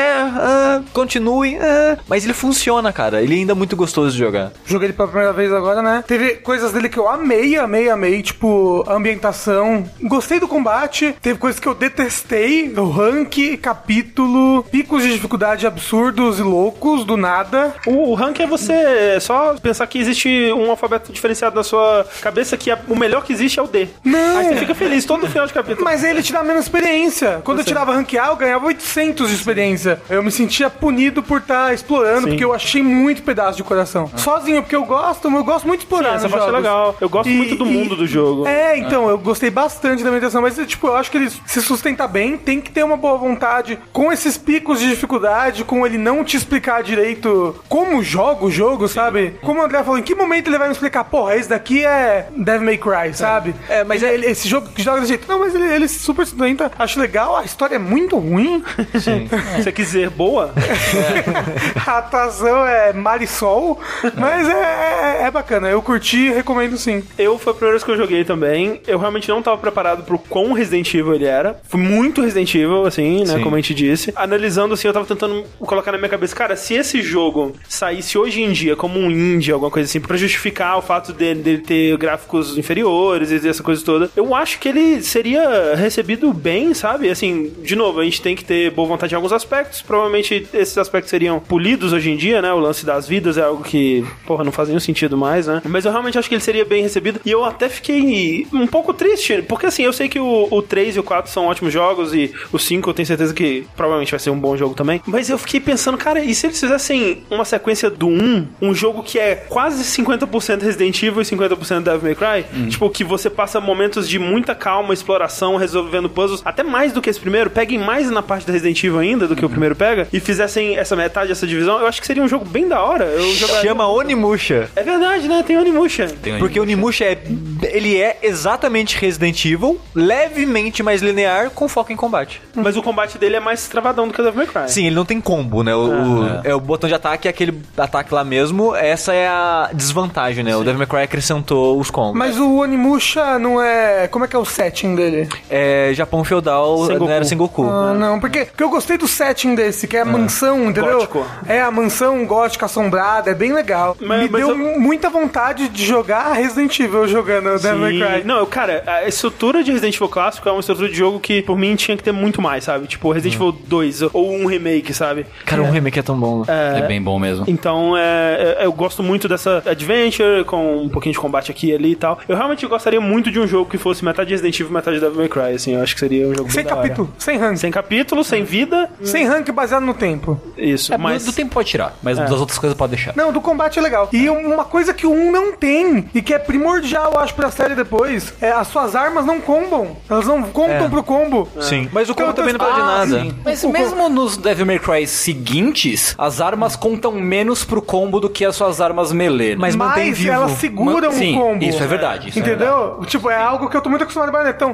tipo, eu jogava o inimigo pra longe, aí eu, eita, vou atirar. Era, era automático, vou atirar pra manter o meu combo. Só que não, você atira no inimigo, pum, É, quebrou o perde combo. é verdade. Não, e e o o- combo quebra muito rápido. É muito rápido. Mas é algo que depois eles encontraram na série, bem bacana. É, eles conseguiram ajustar tudo direitinho. Mas é isso, obrigado, Tengu, pela sua presença. Muito obrigado pelo convite. Vamos agora jogar Devil May Cry 2 pra gravar essa parada. aí. Jesus Maria José, boa sorte pra vocês. Eu acabei de acabar o jogo recentemente e olha, ó, vocês não estão vendo, mas eu tô apertando a minha orelhinha assim, ó. Que delícia. Não pode ser tão ruim assim. Eu, tô, eu quero descobrir, eu quero chegar lá nesse buraco. Ouçam num Dash Futuro aí. É o novo Hamilton parte 2 isso daí, hein? Tô, tô sentindo. Socorro.